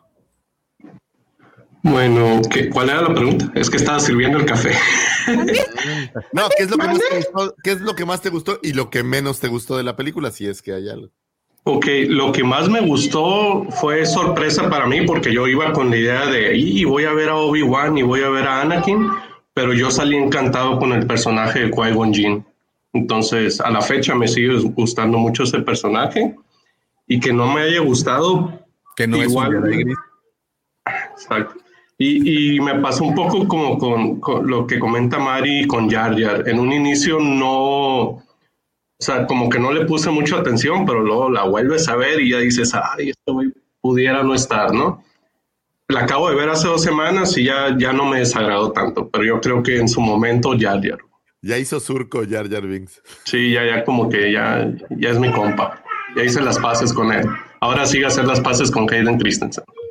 Hijo, qué difícil. Tú, Davo Mático, cuéntanos. Híjole, pues es que. Ah, ya, ya, ya me acordé. Ya me acordé de algo muy puntual que no me gustó en su momento, los midiclorianos. Listo. Terrible. Sí, eso es algo que todos Tan terrible olvidar. que fue olvidado al paso de, de los. No, bueno, los, y los trajeron de vuelta. Salvo ahora, los, eso te iba a decir, salvo ahora, High Republic. Porque pues, de vuelta, es, bueno. es, que era una idea millonaria, pero no, no comprendida en su momento. Eh, lo que más me gustó, definitivamente la carrera, la pelea, el duelo, el duelo del destino. Que, y fíjate que esa, esa escena, si han tenido la oportunidad de ver los documentales que sacaron del Mandalorian cuando hacían las mesas redondas los directores con John Favreau eh, y con Dave Filoni, Dave Filoni le dio una explicación muy interesante a, esa, a ese duelo y el por qué eligieron el nombre del duelo del destino. Y creo que ahí cobra una, un, un, significado un poco más especial.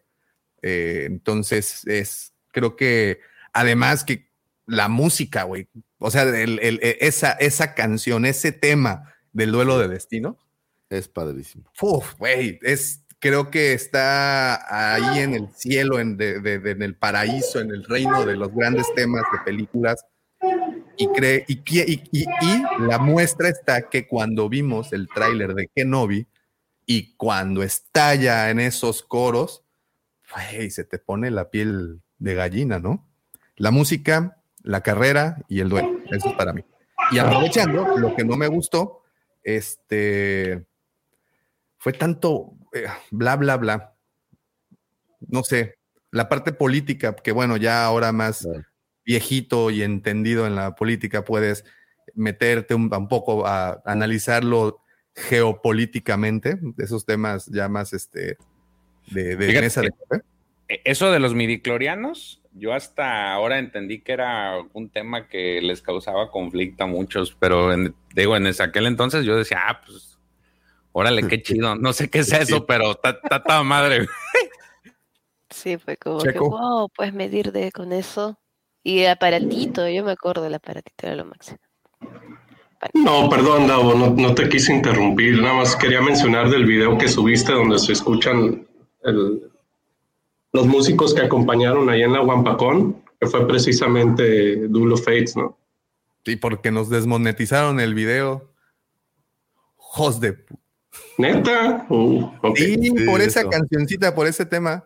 Pero lo eso cual pasa. lleva a muchas felicidades al maestro, al director de la orquesta, que, que lograron sí, igualar y que el, la pinche algoritmo de esta madrola descubriera que era ese tema. Pero bueno, ya, no hacer Fíjate que a mí, algo que no me gustó de esta cinta eh, es justamente no solo los midiclorianos, sino toda esta idea de, de una mamá sin padre y estas cosas que son de repente como que lo trataron de hacer, creo que demasiado místico. Mecénico, ¿no? Así Mecénico, exactamente. Esa parte no me gustó tanto, creo que podría haber sido algo un poco más, más aterrizado. Pero sin duda alguna creo que Darth Maul se lleva, en, en mi caso, las palmas. Eh, obviamente esta batalla, obviamente eh, el sable doble, todo lo que envuelve un poco a Darth Maul, salvo la motito en la que va, que es parecida a las Vespas ahora de, de, de Boba Fett, pero, pero en general es, eso, eso me gusta bastante. La cara de los pots es, es, muy entretenida, creo que es muy divertida, es muy rápida, es muy, muy chida. A mí me gustaba, ¿sabes qué? El trailer, no sé si ustedes recuerdan ese momento, había una película que me parece era jamás besada, que solo fui a ver esa película por ver el trailer. Ay, y por había, favor. Eh, bueno, sí, la fui a ver con gusto. Oye, sí.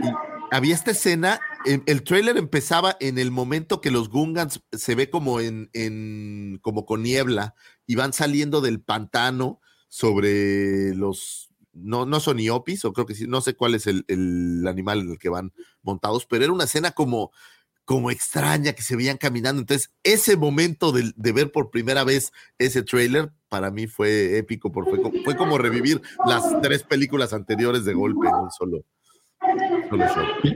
Fíjate que no sé por qué yo traigo en mi, en mi mente que vi ese tráiler, pero, pero con la película de Tom Hanks, la de Tienes un email. Pues también puede ser, digo, no lo. bueno, Era más o menos. ¿no? Pues sí, sí, sí, claro.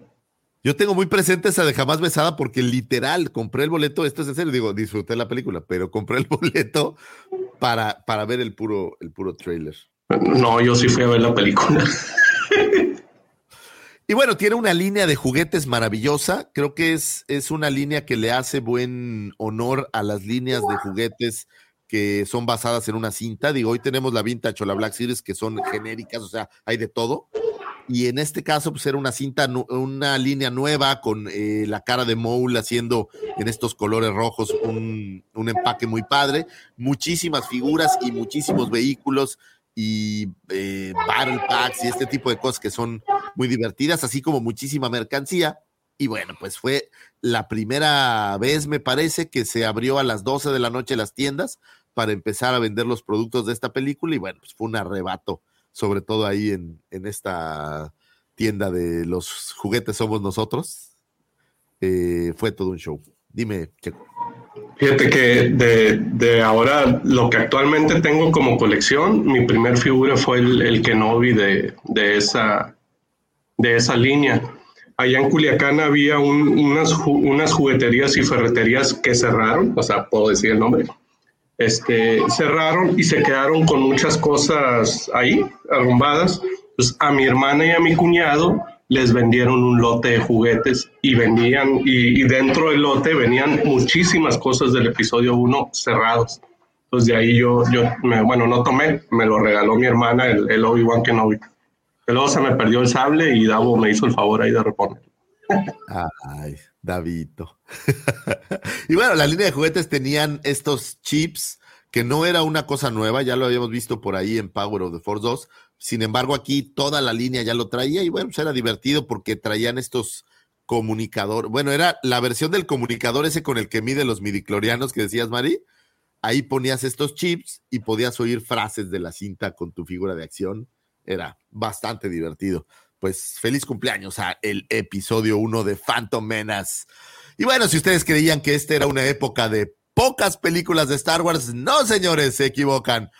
Hace mucho tiempo, en una galaxia muy, muy lejana, guerra. La República se desmorona bajo los ataques del despiadado Conde Dooku, señor de los Sith. Hay héroes en ambos bandos, el mal está por doquier. En una maniobra audaz, el diabólico líder droide, el general Grievous, ha entrado en la capital de la República y ha secuestrado al canciller Palpatine, líder del Senado Galáctico, mientras el ejército de los droides separatistas trata de huir de la asediada capital con su valioso rehén, dos caballeros Jedi dirigen una misión desesperada por rescatar al canciller cautivo. Señores, un 19 de mayo del 2005 se estrenaba el episodio 3 Revenge of the Sith, estreno que tuvo un presupuesto también de 113 millones y en este caso recaudó 848 millones. Eh, como acotación, bueno, pues estamos hablando de que las tres cintas salieron en mayo en, fechas similares. Seguramente habrá tenido que ver con el fin de semana o a lo mejor con alguna otra cinta que estaba por ahí en cartelera y querían alejarse un poco. Años después del inicio de la Guerra de los Clones, los nobles caballeros Jedi liderean un gran ejército clon en un combate de toda la galaxia contra los separatistas, cuando el siniestro Sith devela un plan de mil años de antigüedad para gobernar la galaxia. La República se desmorona y de sus cenizas se eleva el malvado Imperio Galáctico. El heroico Jedi Anakin Skywalker es seducido por el lado oscuro de la fuerza para convertirse en el nuevo aprendiz del emperador Darth Vader. Los Sith son diezmados, mientras Obi-Wan Kenobi y el maestro Jedi Yoda se ven obligados a esconderse. Eh, perdón, los Jedi son diezmados. Eh, se ven a esconderse. Y bueno, los hijos de Anakin y Padme pues tendrán que ser escondidos para evitar que sean descubiertos por el malvado Darth Vader. Tenemos el estreno de el episodio 3. Debo decir que es, es una de las favoritas de esta trilogía, al menos en lo que a mí respecta. Hay muchas cosas que me gustan al respecto. Eh, tiene una línea de juguetes también bastante buena, por cierto, entonces eso hace que siga siendo eh, muy mítica para mí y tiene cosas maravillosas. A mí en lo personal es, es, de mis favoritas, aunque también hay cosas que creo que podrían haber mejorado, como la muerte del señor Mace Windu, que me parece que es bastante, bastante tristona. Pero bueno, sin embargo, ahí, aquí ya podemos ver a un Obi-Wan Kenobi mucho más sabio, puedo decir, un Obi-Wan Kenobi mucho más en este papel más serio. Eh, podemos ver esta transformación final de Anakin ya a Vader, podemos ver todos estos sentimientos que lo vuelven eh, lo que es. Y eh, podemos ver esa mítica frase de, ¿conoces? ¡Ay! Iba a decir algo, pero ok, no digo nada. ¡Oh, wow! Estamos viendo en el cunero al Baby Griller. Señores, si ustedes nos están viendo, oyendo en el podcast, pásense al video porque tenemos a Baby Griller in the house. Miren qué chulada. El señor Pepe Mendoza, saludos, mi querido Pepito. Estamos viendo aquí al Baby Griller hacer su presentación en sociedad, justamente en este podcast, en este momento, en vivo y a todo color. Qué bonito. Mira nomás, qué chulo está. Ve nada más. Qué padre tan irresponsable eres, Pepe. Mira, pero hoy está bien despierto. Sí. Oh, pues wow. es que con un papá pues como Pepe que, tú no estarías sí. despierto. Pinche vato, gente le ha de haber dicho, despierte, despierte. Sí. No le hayas dado Tonayan, ¿eh? Eso, eso, Pepito. Se hace que le dio un Tonayan para que estuviera despierto. Ah, ya bonito. lo está induciendo. Te mandamos un gran, gran, gran abrazo, mi querido Pepe. Mira nomás el papá. Gracias, Ay, gracias por compartir eso. Mira nomás la papada, cabrón. Ese okay. es mi papadópolus. Sí, hombre. Qué padre, qué buena onda poder compartir esto eh, de mis queridos compañeros. Siempre es lindo estar. En, me sentí, oye, qué bonito sentí, la verdad lo digo abiertamente, de ver a Baby Griller en los brazos. Oye, ya, ya, lo dejan, ya te dejan cargarlo, Pepe. Eso es irresponsabilísimo que te dejen a ti cargarlo. Lo que le estoy diciendo está, mira, está cargándolo, está grabándose, está, grabando. está mandando a, a, a, YouTube. Ah, se tiene que ir. Ándale, adiós, adiós. Ay. Sí, sí, fue un poco irresponsable, pero bueno, qué lindo. Que hermoso, nos hermoso momento, pero bueno, pero gracias, Pepe. Siempre ¿Y en qué estamos? ¿Eh? ¿En qué estamos eh, siguiendo estas la larguísimas astroefemérides? La película, la película. Ah, Revenge of the Sith, señores, qué linda película.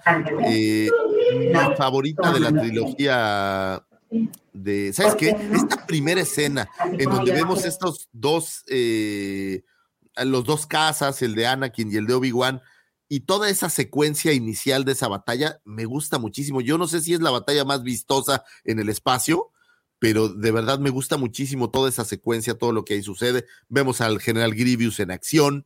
Eh, después, este, esta escena conecta muy bien con Clone Wars de Tartakovsky, que el final de Clone Wars de Tartakovsky es justamente eh, pudiéramos conectar con el inicio de Revenge of the Sith. Y bueno, pues tiene una línea de figuras maravillosa. Señores, ¿a ustedes les gustó Revenge of the Sith? Lo único que encanta. te puedo decir, Lucifer, es ¡Eras mi hermano! Y, y creo yo que, que, toma más sentido después de la Wampacom, ¿no? Uf, uf. Sí. Se vuelve, la volví a ver, güey. Y, en y la vi en español. Y dices, sí, sí, claro, en español, para escuchar al maestro Filio. No decir, ahí, es mejor en español, güey. Tengo que decirlo esto porque si no reviento, pero eh, he estado en comunicación con el maestro Filio, es un tipazo. Pero ¿sabes qué? Luego me manda audios, güey. Y aunque el audio es de cualquier cosa que no tiene nada que ver con nada, güey, siento bonito, güey. Es muy chistoso, güey. Así, ay, siento como que estoy hablando con Ana. Deja, déjame decirte que lo que con, decía... Con, con declaraciones del señor Lucifago lo, por un sábado en la mañana, señores. Déjame decirte que lo que decía Sebastián en, en su conferencia sí fue cierto, eh, es cierto. A partir de las convenciones y, y sobre todo el boom del, de YouTube, fue cuando ya se les dio más reconocimiento a ellos como actores de doblaje, porque pues antes eran, pasaban por sin pena ni gloria Pero a raíz de eso y de que muchos, muchos creadores de contenido los empezaban a entrevistar, se empezaron a, hacer notar. Entonces, pues ahora los recibes como los recibimos con brazos abiertos y hasta te emociona cuando, cuando dicen esa frase que, que tanto te, te, llamó la atención en, la, en, en, una película, ¿no? Como él fue el, pues ahora sí que él. ¿Sabes qué? Yo creo que también tiene, tiene que ver el que eh, no siempre ves las películas eh, traducidas, o al menos no en mi caso, no, no, no las veo casi nunca en, en traducción, entonces tampoco como que conectas tanto, pero en el caso de Rebecho decir, sí le he visto muchas veces en español y conectas de inmediato, ¿no? La voz es, es una cosa maravillosa. Ahora, en México hacemos unas, unas eh, doblajes que son maravillosos. Yo la verdad he escuchado de algunos otros países y la neta, con el debido respeto de los hermanos que hacen doblajes en otros lugares, las, los doblajes de aquí son brutales. Esto que dice Alejo Riobo, saludos. Siento que gracias a Dragon Ball se le comenzó a dar respeto a los, a los, a los, a los artistas de doblaje, voy a decir, porque si no, estos señores me van a agarrar de bajada. Pero, pero sí, yo también pienso lo mismo, ¿eh? Gracias al señor eh, Mario Castañeda, quien es, es un rockstar en las convenciones de verdad es, es admirable, ¿no? Que, que, que, sí, y afortunadamente eh, es también una persona muy accesible, y es todo lo que les voy a decir, pero, este, pues sí, definitivamente fue gracias a él. Sí, la verdad, y, y tipazos, por cierto, iba aprovechando el, el, comercial de la Guampacón, tipazos, tanto Filio como el señor Sebastián, qué, qué gente tan de primerísimo nivel, todo mi respeto, son, son unos tipazos. Eh, ambos dos. Y bueno, Rebecho, decid, señores, entonces sí les gustó. ¿La disfrutaron? ¿Hay algo que no les haya gustado? ¿Eh? ¿Hay algo que no les haya gustado? ¿Hay algo que no hayan disfrutado al respecto? Cuéntenme, muchachos. Creo que el, el, para mí el único tema es eso, que como que mucho bla, bla, bla, y lo soportas porque es Star Wars y porque sabes que te va a llevar a algún sitio. Pero sí, te soy honesto, yo, yo incluso pensé que ahora siendo más este, viejo, pensaría que ese tema de, de, Palpatine en el Senado dando ese discurso me podría como emocionar más o no sé, llegar a algún sentimiento, pero la realidad es de que sigue siendo igual. Pero afortunadamente tiene momentos que opacan por completo y haces que te olvides de ese tema, ¿no? Entonces, la película en general es, es muy buena. A mí me gusta. No me voy a poner a discutir con nadie si no le gusta o no. Es una, es una eh, algo personal. Eh, a mí me gusta muchísimo y siento que, te repito, esos momentos que pudieron haber sido eh, bajones los complementan momentos solemnes, como bien mencionaste la secuencia inicial de la batalla sobre Coruscant, que es creo que de las mejores batallas de naves que vemos en toda la, en toda la saga, ¿no? Este, y bueno, y de ahí podemos ir desmenuzando momentos bastante interesantes. Incluso la ópera, cuando platican y, y sale este gran tema de Plagueis, que, que ese día es algo impresionante que ese diálogo haya dado para un universo tan amplio después de ese diálogo. Pues dio para un libro súper Chido. pero, pero no libro, o sea, solo, no, perdón, no, no únicamente libro, sino todo un... Un back. Todo un back. A mí sí, eso, yo creo que es muy bueno. Toda una, toda una vena. Oye, ahorita que decías de, de ese diálogo de, de Palpatine, fíjate que a mí siempre me llamó mucho la atención estas similitudes, digo, no es idéntico, pero estas similitudes con el...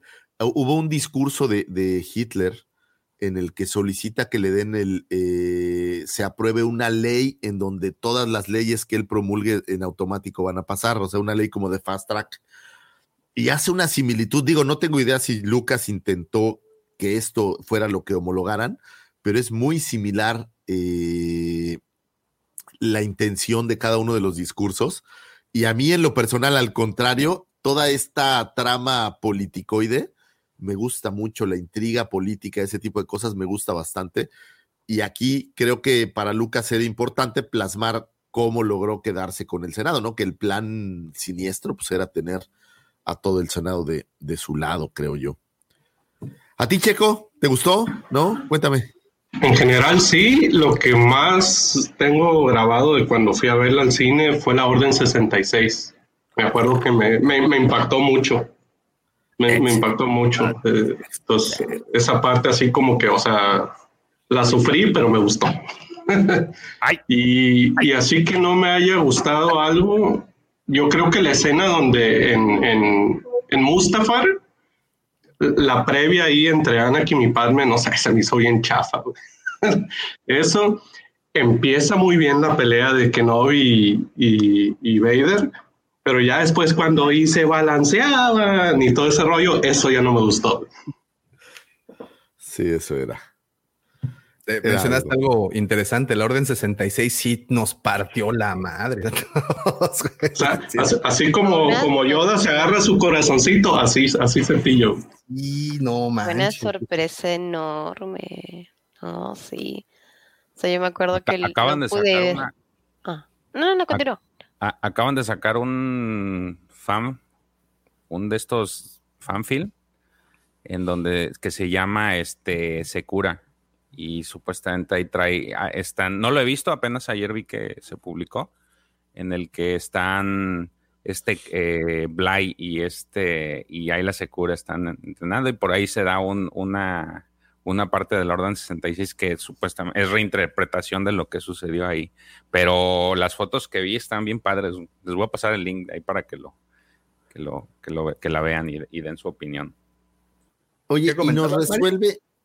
¿Mande? Ma- Mari estaba comentando algo que no, no- no terminó.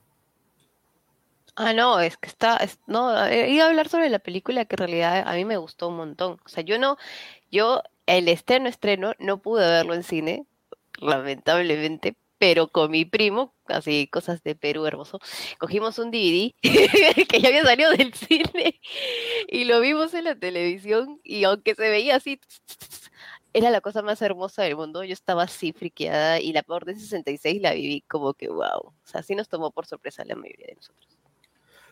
Nos, esta cinta nos revelaba cosas interesantes, justamente como el cómo fue la Orden 66. Eh, resolvían varias cosas, eh, que, cómo separaron a los, a los twins, a Luke y a Leia. Y bueno, pues muchos temas, cómo terminó en Tatooine Luke, eh, cómo terminó Leia con los, eh, los Organa. Eh, digamos que había muchísimas cosas, como el emperador, me, me encanta esta parte en donde te enteras cómo se le hicieron las cicatrices de la cara, que es bastante churpo momentos si me lo preguntan, pero bueno, eh, ahí con tal vez con un cicatricure hubiera quedado, quedado bien. Ese momento de execute ah, the sexy six me parece glorioso, también estoy, estoy de acuerdo, creo que es un gran, gran momento. Me gusta lo que dice Alfredito, oye, esta escena donde matan a todos los younglings, pues es algo que, que es, que es muy brutal, digo, aunque no ves eh, tan claramente, pero es, es brutal y hoy en día quién sabe si efectivamente Disney, no, Disney definitivamente no se, se aproximaría a nada como eso. ¿Sabes cuál también? Oye, la escena en la que le cortan la cabeza a, al conde Dooku, también creo que es algo que ya no veríamos tan... La carita con la que voltea a ver a Palpatine así. Sí, así. Kill him, kill him. O no sé qué le dice, ¿no? Con cara de neta, güey. Sí, de brother, pero eras mi hermano. le digo, casi. Yo te No, quería. no alcanzó, no alcanzó a decírselo. Así es. ¿Y, cómo, claro, lo ¿sabes hizo qué? todo.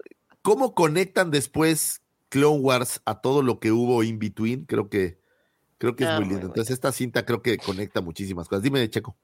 Oye, sé que ya pasó mi turno, pero eh, ahorita que pensando más en la película, la muerte de Padme, eso no me gustó. Ah, porque muere de tristeza. No se muere de un putazo cuando se cae de un gunship, se muere de tristeza. Así es. Son cosas diferentes. Decepción. Le invadió la Oye, tristeza. pero igual son mellizos, o sea, gemelos, perdón, dar a luz gemelos supongo que es difícil, pero sí. Yo también creo que me hubiera gustado una explicación como que un poquito más válida, que simplemente está decepcionada y ya.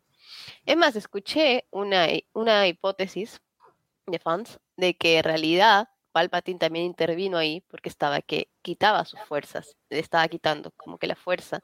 Entonces, obviamente, mientras Palpatine, la decepción y, la, y dar a luz a los gemelos, eso fue lo que hizo que muriera. Pero bueno, no lo explicaron así. A mí, ¿sabes qué otra escena me gusta también? Esta batalla en el Senado entre Palpi y Yoda.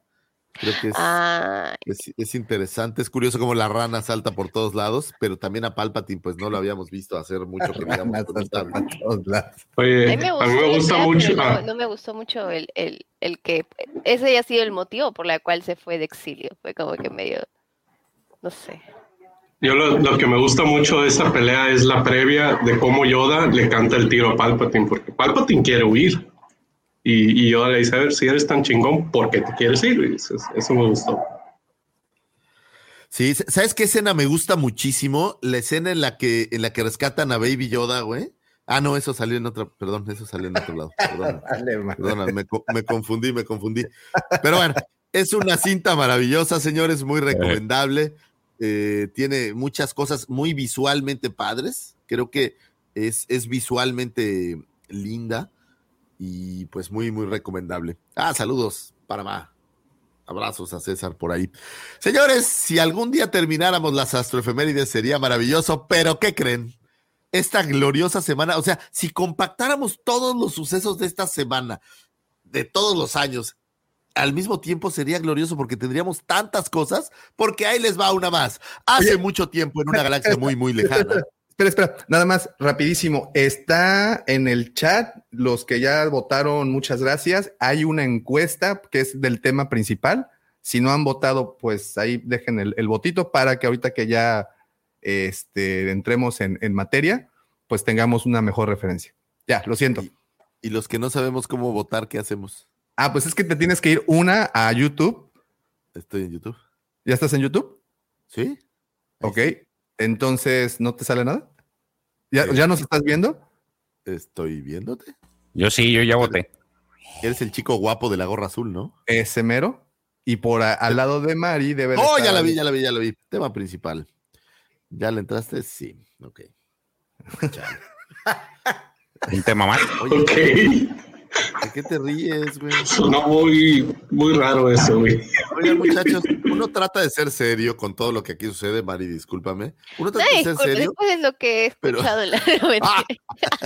No, de- la Wampacón ya. Puro doble sentido, puros albores, no puede ser. Señores, seguimos con esto. Hace mucho, mucho tiempo, en una galaxia muy, muy lejana, es una época oscura para la República. Aunque la estrella de la muerte ha sido destruida, las tropas imperiales han obligado a las fuerzas rebeldes a dejar su base secreta y las han perseguido a través de la galaxia. En una fuga de la temida flota imperial, un grupo de guerreros rebeldes liderado por Luke Skywalker ha establecido una nueva base secreta en la remota tierra congelada de Hoth.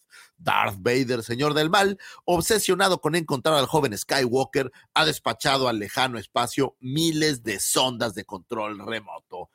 21 de mayo de 1980 era estrenado El Imperio contraataca, dirigida por Irving Kirchner, se estrenaba en muchísimas salas con un presupuesto, vean qué gran salto abismal, de 18 millones, es decir, toda la trilogía precuela cada una costó alrededor de ciento y cacho de millones de dólares. Bueno, pues aquí el Imperio contraataca eran 118 y ya era caro porque era un poco cerca del doble de lo que había costado New Hope y recaudó 538 millones, siendo pues un, un gran, gran éxito de taquilla. En esta cinta, bueno, pues es la cinta en la que podemos ver cómo un imperio que ha perdido la estrella de la muerte, bueno, pues empieza a perseguir a esos rebeldes que les hicieron la malora.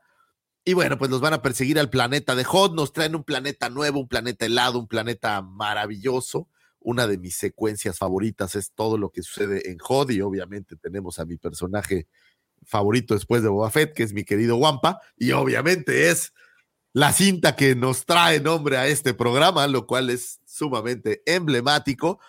Y podemos ver cómo Vader los persigue, los encuentran en Hot, llegan, se vuelven a escapar, o sea, no atrapan a nadie y podemos ver cómo llegan toda la secuencia de la ciudad de las nubes, que me parece también que tiene cosas maravillosas, así como algunos errores de continuidad que me parecen sumamente divertidos. No sé si alguna vez se han puesto a ver que en los gogles de Luke, por ejemplo, se ve el, microfonista o por ahí hay un tema en la ciudad de las nubes donde al dar la vuelta un pasillo, Lando y Han Solo cambian de lugar. Pues pasa en, el multiverso seguramente una, una cosa así. El Imperio Contraataca, una de las grandes favoritas, normalmente cuando encuestamos, creo que el Imperio Contraataca es de las que sale siempre muy bien eh, valoradas, una cinta en la que al final del día pierden los, los buenos de alguna manera, pierden a Han Solo, eh, son derrotados y bueno, pues que trae todo lo que, lo que veríamos más adelante para el regreso de el Jedi. Gran cinta El Imperio Contraataca. Señores, su opinión al respecto, por favor. Bueno, para empezar, no la vi en el cine. Ya era, o sea, ya había, estaba muy pequeño, de 1980, no entendía ni cómo respirar. Pero bueno, cuando ya eh, de más adulto, eh, me, di el tiempo para verla. Y, hablo de que me di el tiempo de vamos a ver las tres de la, la trilogía original en un solo jalón para entenderle como debe. Eh, sí fue impactante, la verdad. Es que no habías escuchado. Bueno, la realidad es de que en los 80 no era como que tan eh, sonado los punchline o los one-liners y pues no, no, la gente no andaba repitiendo soy tu padre por todas partes, ¿no? Entonces, pues no, no, no era así como el gran spoiler, porque pues no. Y cuando llegó ese momento dije, ¿qué pasó aquí? Y, y sí, y, y, ¿sabes qué? Y creo que es como el episodio 3, independientemente si tiene inconsistencias y errores en la edición, incluso en la misma eh, filmación se tiene estas, estas incidencias, eh, le perdonas absolutamente todo. Tiene tres secuencias que creo que nos dejaron marcadísimos. Una, como bien dices, Hot, es impresionante los atats cuando los ven llegar cuando se meten a sus trincheras y se ponen a ver con, con los, estos binoculares. Sí, no, no, no. Yo creo que en el cine eso se debió haber visto impresionante. Eh, otra, la persecución, bueno, eh, toda la secuencia de la huida del halcón, eh, que se va cuando, cuando se adhieren al destructor y se van con la basura, y de repente de ahí aparece este Boba Fett este, la, la, esta, esta, persecución y bueno, cuando ingresan a la serie y me puedo disponer a, a, bueno, ahí aparecen los cazarrecompensas, ahí los ves a los seis cabrones, ¿no? Entonces, e, eso creo que es, es algo de lo que siempre nos vamos a acordar, ver a Bosk, ver a IG-88, ver a, a, a Ford Lom y al otro güey, a Sucus, puta, aliens diferentes. A Boba y, Fett, no te olvides. A Boba, Boba, Boba Fett.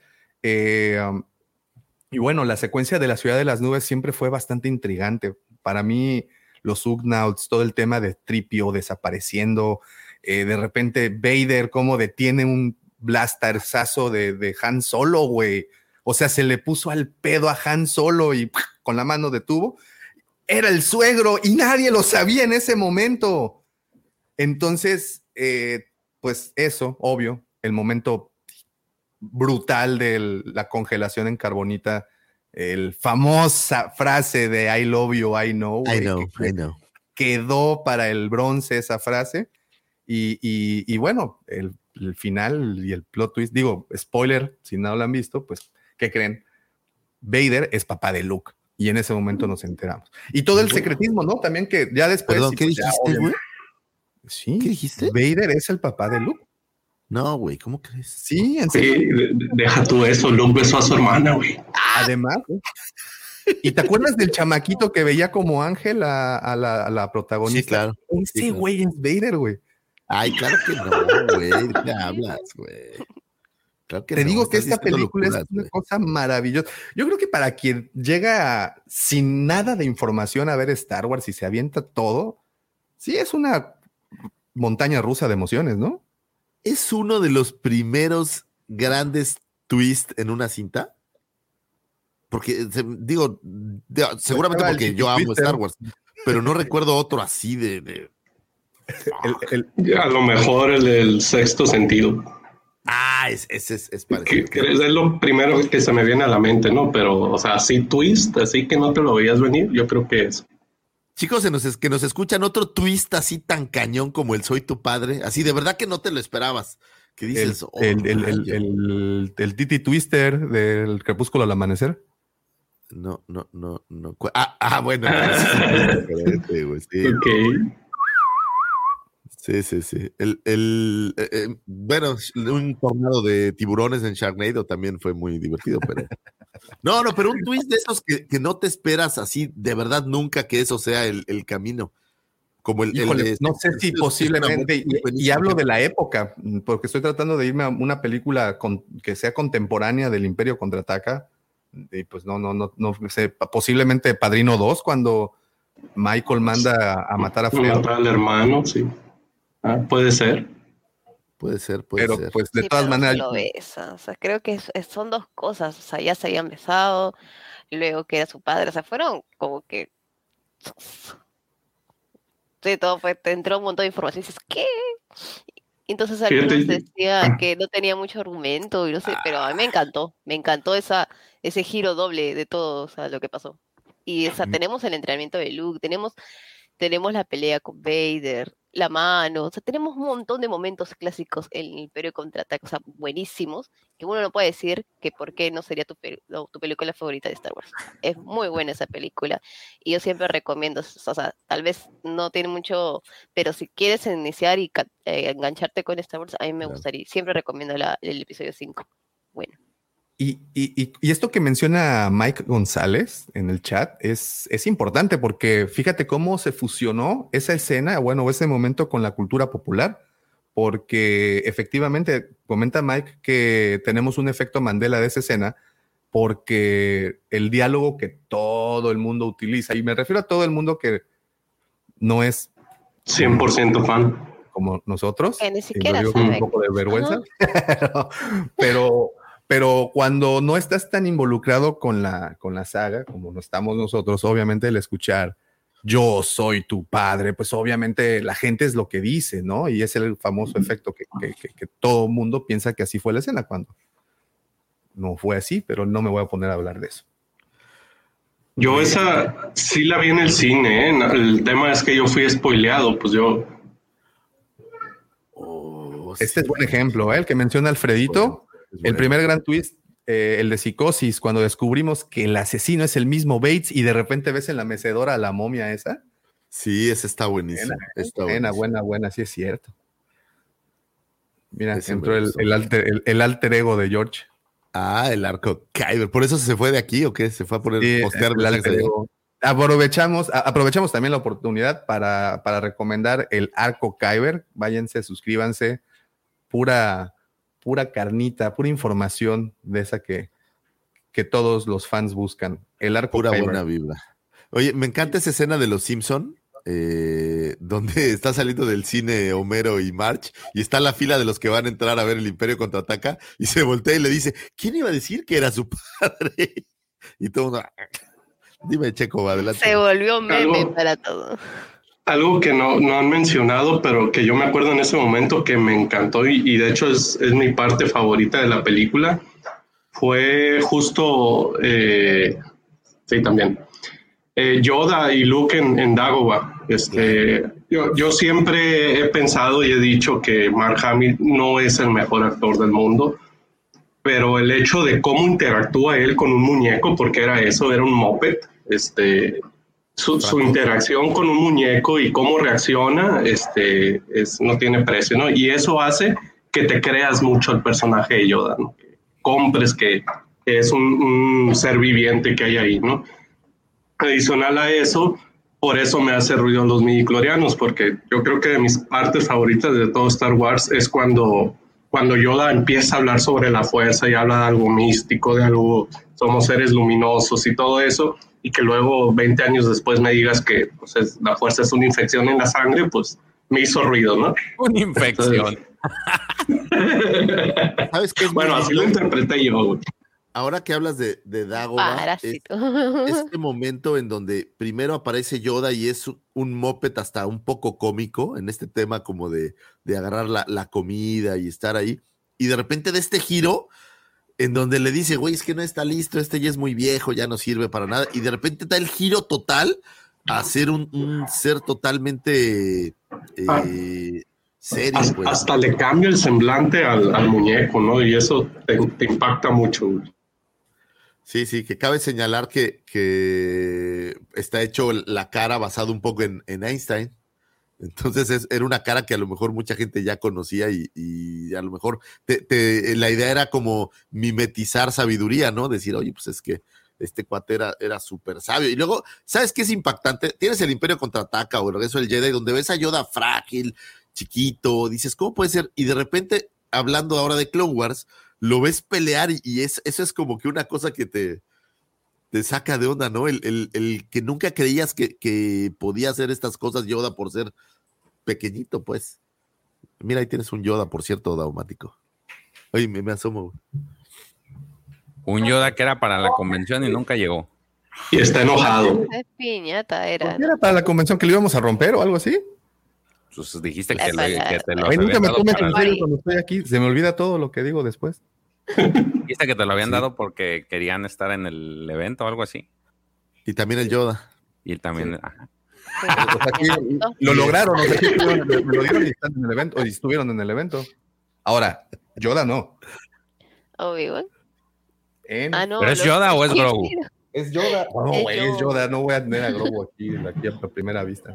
Ay, Me ¿por qué han no es tu personaje favorito, güey? Es que ya El de lo Lucifer. Obi-Wan. De, de hecho, es el personaje favorito de los dos. La, Uno lo la ve verdad con es. cariño y otro lo ve con odio. No, yo lo veo con tristeza porque, eh, pues me da tristeza que no vaya a aparecer en todas las siguientes live action. Bueno, a lo mejor sí, no lo sé. Ah, hay que recordar que hay una apuesta de por medio, ¿eh? Sí, claro. Yo, yo creo que va a haber una referencia a algo. Son, son. eh, bueno, ojalá me equivoque. Ahorita decía por ahí mi querido eh, Javi que un, un twist en esa película de Northman. Y este. Es muy buena esa película, ¿eh? Está buena, pero ¿sabes qué? Me la spoileé solo, güey, porque la estaba viendo y ya sabes de estos comentarios que haces como a broma, que dije, ay, güey, la mala de ser la mamá. Y madres, puta, yo vi a alguien que no la haya visto. Oh, oh. Lucifer este, ¿No? lo hizo de nuevo. Lo hice con maldad, lo siento. Wow, wow, wow, wow, wow, wow, wow, wow, wow. Va a tener que ser a capela todo esto porque. Juanito, muchas gracias. A ver.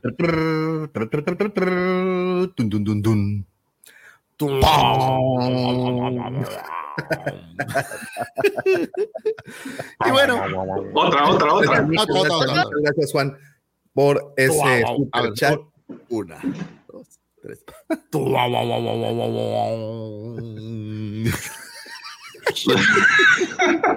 Ni modo, Pepe anda ocupado con los efectos especiales. Está bien, está bien, está bien. Perdóname, Javi, lo eché a perder, nos van a lo también en la transmisión. porque- ya no Lo sabes. Javi. Estimados, me tengo que retirar. El el deber acá me llama. Entonces, fue un gusto verlos de nuevo y pues por acá vamos a andar, ¿sale? Ándale, mi checo, abrazo, abrazo. Ah, Saludos, nos vemos. Bonito día. Cuídense. Vámonos. Y bueno, qué cosa más memorable en el Imperio contraataca que ver al mismísimo Wampa aparecer por ahí. Eh, si bien, y esto conecta perfecto con la última astroefeméride de hoy, un 21 de mayo del 2002 fallece el señor Des Webb, actor encargado de interpretar a la bestia conocida como el Wampa en el episodio 5. Eh, curiosamente, el traje del Wampa era súper caluroso, súper insoportable, entonces las escenas eran muy difíciles. Y entonces, pues cortaron prácticamente todas las escenas donde aparecía el Wampa, dejaron poquitas escenas en lo que la primera edición del Imperio contraataca apareció, y posteriormente eh, trajeron a un nuevo actor para filmar algunas escenas adicionales y en las reediciones, pues podernos traer un poco más de este maravilloso personaje. El Wampa fue por muchos años uno de mis juguetes favoritos porque hacía una cosa maravillosa. Era más, era más grande, ya saben el tamaño, pero los brazos los abría y solitos los cerraba. Era una cosa, exactamente ese movimiento era maravilloso. Me gustaba mucho Le jugar podías, dar, con él. le podías dar su cachetadita Sí, cachetadón llanero, vámonos. como órale. pierrot.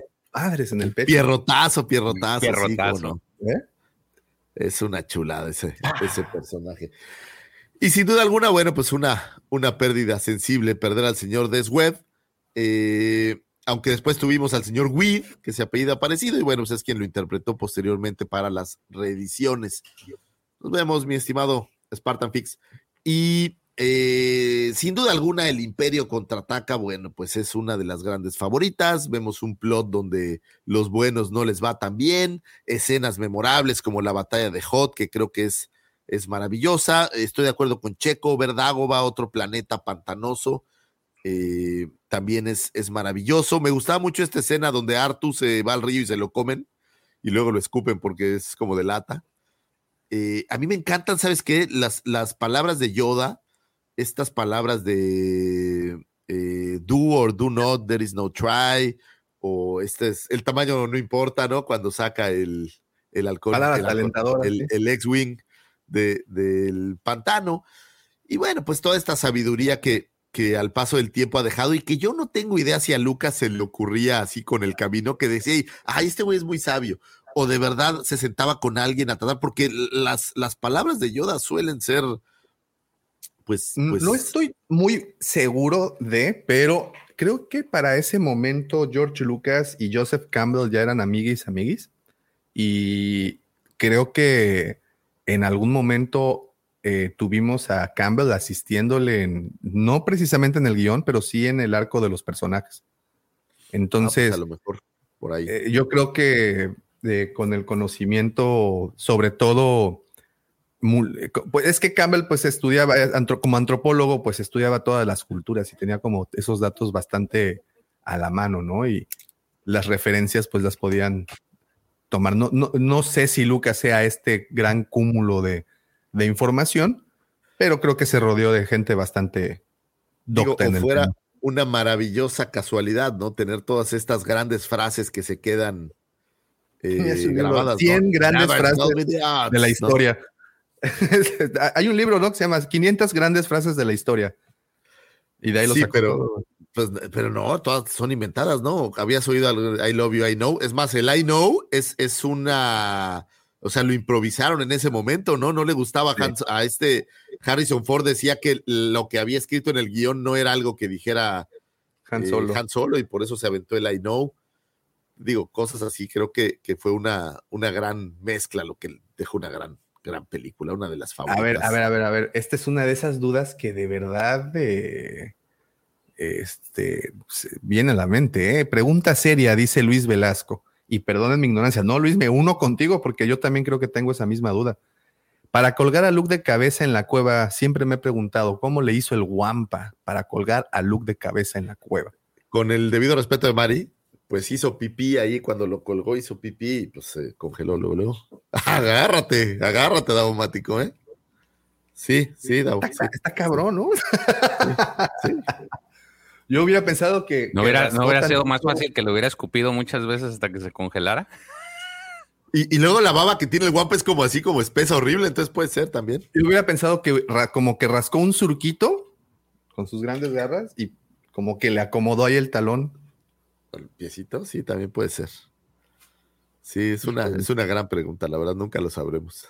No te oímos nada, Mari, perdóname que no, no te oímos nada.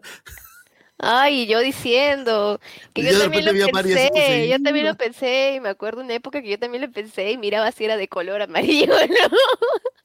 Y que también definitivamente debe ser un líquido que no era natural, porque o sea, tenía que estar congelado, o sea, tenía que haberse congelado. Sí, no, no, es, es una, es una buena pregunta, la verdad. Ahora, ¿qué tiene muy chido? Es, es creo que la primera vez que Luke usa la fuerza ya abiertamente, ¿no? Sí, sí, sí, sí. O sea, cuando Ya, jala el, sable congelado, bueno, está ahí en la, en la ya, ya- intencionalmente, ¿no? Y así como que, a ver, para algo que me sirve realmente esto, en este momento me va a servir. Y tiene, ti- hay frases maravillosas. Oye, esta frase de, de Han, donde dice, yo pensaba que olían mal por fuera, Pero huele abre peor por dentro. huele peor por dentro, está maravilloso, la verdad. Sí, no, no, no, está repleta de frases, pero sí, ¿eh? yo creo que, sobre todo en las partes de Yoda, creo que sí se, se investigó bastante y creo que sí contó con el, el apoyo de personalidades como señor Campbell también ahí, ¿no? No, todos, todos mis respetos. Hicieron una- un gran trabajo, una gran cinta.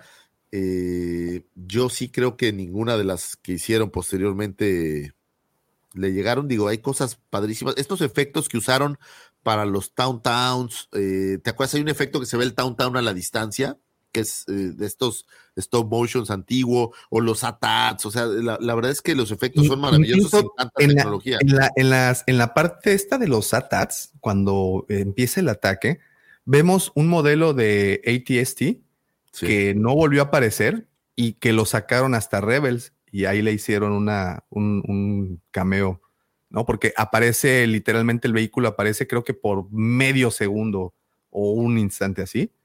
Y no volvimos a ver ese mismo vehículo ni en las secuelas, ni en... Y en Rebels, en el 2014 me parece, le hicieron el, el- el homenaje sacándolo en uno de los capítulos. Oye, ¿o qué tal la escena perdida que recortaron donde se meten los Stormtroopers a una cueva donde había guampas? Híjole, no, bueno, esas cosas Es son de oro. oro molido, oro molido. O sea, fue que no podían ser más Stormtroopers. humor de Tom Jerry o el coyote y el correcaminos, güey. Así de que le pinto una pared y hago que se estrellen ahí. En este caso, le quito el letrero de vuelta, güey. y Y se vámonos. mete. Es muy bueno. ¿Y sabes qué qué? Pensaba yo en el spoiler de Soy tu padre, eh, pero según yo, la novelización salió antes.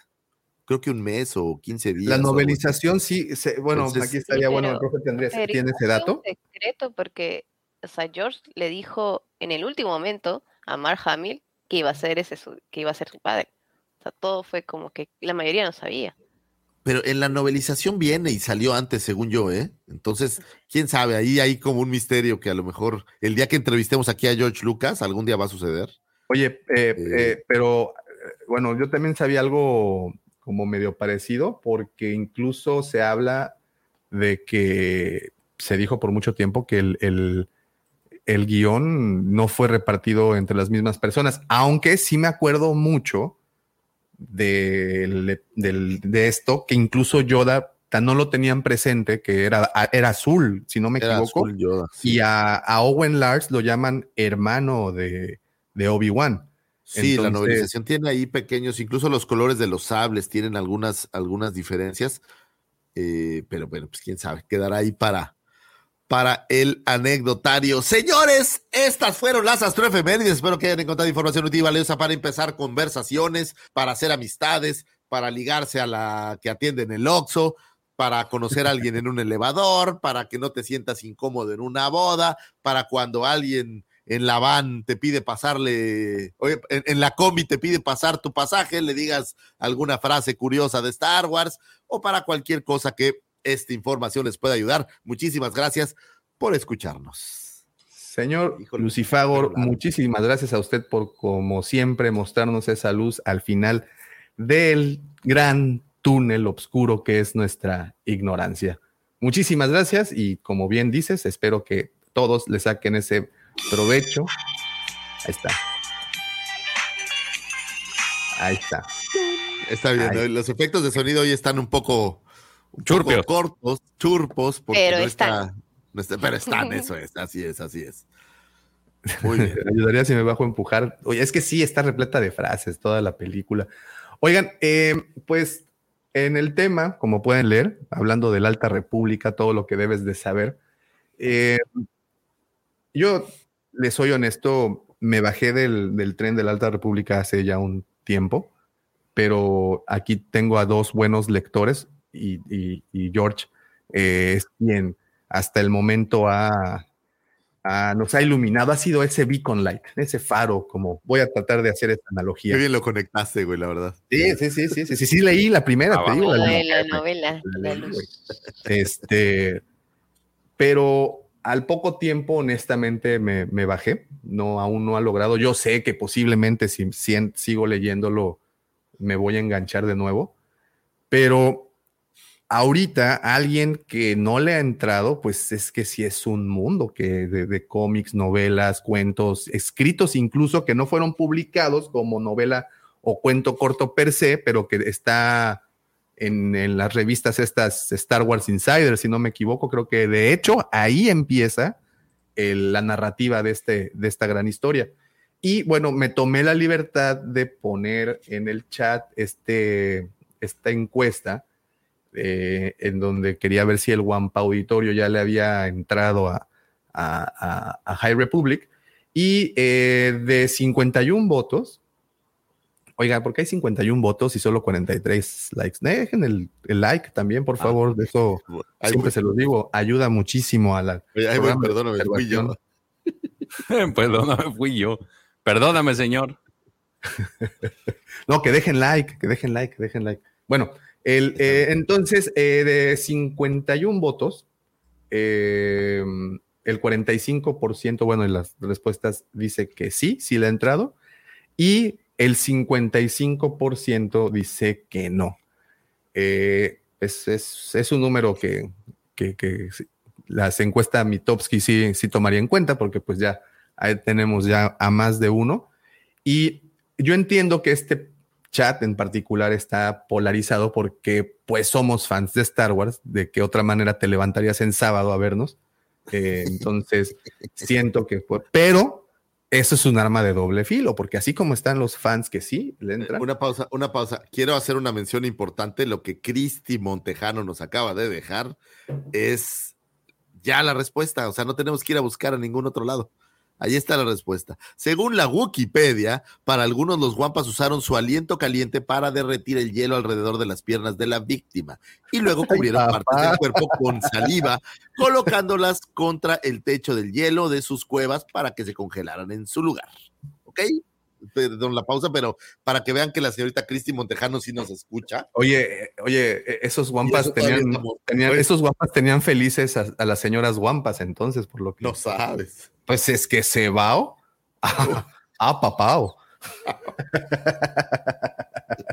Güey, es que ve la descripción. Eh, su aliento caliente para derretir el hielo alrededor de las piernas. A ti, a ti te han pedido el aliento caliente de Daumático. Perdóname, Mario, por ese comentario. ¿A ti no? Este- Y, con- le, le pregun- le preguntas, le preguntas y con fondo de Careless Whisper, ¿no? Hasta Sí, capela. Suena, es importante el aliento caliente, güey. Claro, y más en hot, o sea, es como que es Hace mucho helado. frío. ¿Cómo crees que se Claro. mantenían calientes? Si no se congelaban. Ok, ok, eso es too much. Señores, si ustedes no nos están viendo y están solo escuchando este podcast, les recomiendo que se pasen al video porque aquí suceden cosas extrañísimas. Lo digo. Hay 50 sombras en hot. 50 muy bien. sombras de hot. O en la cueva. ¿Qué va? ¿Qué pasa? Encerraron a Luke en una cueva, güey. Y ese va. Bueno, ya. Ok. Entonces, el, el 57% de aquí de las, de las encuestas de 53 votos dicen que aún no le entran. Y, y yo siento que actualmente muchos que quieren brincarle, entrarle y- y- y engancharse con la Alta República, yo actualmente creo que sí es, hay mucha información y pues no sabríamos por dónde empezar. Para empezar, George, ¿qué tanto hay? Este, mira, la historia en general trae ahorita a este punto son este, libros, son cómics, son cuentos para niños. Hay un videojuego en este, un VR, bueno, contenido descargable de estos de juegos de realidad virtual. Está este mangas y están historias cortas, que es lo, lo, lo que hay en este momento. Pero eso es de acuerdo a lo que, lo que ya se, se está manejando oficialmente eh, dentro de la línea de tiempo. Pero ya traíamos varias cosas que se habían hecho y que empezaron a pegar los escritores, como por ejemplo el cómic de Darby, eh, perdón, el cómic de este de Kylo Ren. Tenemos por ahí una historia corta que se aventó George Mann en, en los libros que hace de, de cuentos cortos. Entonces, este, hay mucha información eh, que, ha esta- que han estado pegando, pero creo que esto es gracias a que muchos de los, bueno, en mi opinión, los que han sido la punta del iceberg para este proyecto han sido este Cavan Scott y Charles Soule. De hecho, se, en, dentro de las historias que cuenta Michael Sidges, es quien es el que, digamos que el que se le ocurrió la idea. Él comenta que en el 2018 él se entrevistó con, con Cavan Scott para la idea. Y a partir de ahí, en cuanto él dijo sí, entonces él empezó a escautear a los demás, eh, a los demás escritores. Entonces, el, el, eh, desde el 2018 ya se tenía esta idea y desde ahí empezó a avanzar, a prosperar. Temas de la pandemia, pues provocaron que se postergara el, la, salida, pero a final de cuentas, pues tenemos estas referencias, inclusive este, como ellos han sido muy frecuentes en el tema de los cómics. Hay muchos cómics que ellos han hecho entre las líneas de tiempo de Darth Vader y, y este y Adventures, pues ya tienen mucho bagaje, bagaje en ese aspecto. Oye, George, pero en cantidad, ¿cuántas novelas van? En cantidad, mira, hice yo un este un listado. Te, te pregunto esto porque por ejemplo, te voy a decir dónde me, me pausé. El problema es que si tantito te, te, distraes, se han acumulado muchísimas. Y entonces creo que lo que a la gente también le empieza a dar como un poco de, de tema es que ya son muchísimas novelas y alcanzarlas a veces es complicado, ¿no? Mira, son nueve novelas. Eh, se supone que la línea principal son tres. O sea, la línea para adultos son tres novelas, que son La Luz de los Jedi, eh, la de eh, Rising Storm o Tormenta Creciente y la de Fallen Star. En México nada más ha llegado oficialmente la de Luz de los Jedi. En España ya se publicó eh, Tormenta Creciente y si mal no recuerdo ya está por publicarse de Fallen Star. Todavía no sale esa última, digo, para los que no, no dominan el idioma inglés, eh, ese es, digamos que el punto, pues, en contra que tienen en este momento las, las novelas. Eh, esas son las tres, las tres este, historias principales. De ahí, pues, como tú ya has visto, se, se abre, la, se abre el, el espectro hacia otras este, seis novelas más, que estas son de carácter, pues, para un público entre jóvenes adultos y niños, eh, niños jóvenes. Entonces, el, el, creo que el tema es ese, de que, de que se percibe que son muchos, mucha, muchos libros que de hecho son, son, este, digo, lo que te estoy diciendo, son este, son, son todas esas novelas, las, las tres de cada, digamos que de cada rank para edades, son nueve y tienes aparte cinco líneas de cómics que son, la, la, principal es High Republic, la que le sigue es High Republic Adventures, y de ahí tienes este, tres, tres, digamos que mini historias, que son la de El Ojo de la Tormenta, de Eye of the Storm, que es la, te narra la historia de Markion Ro.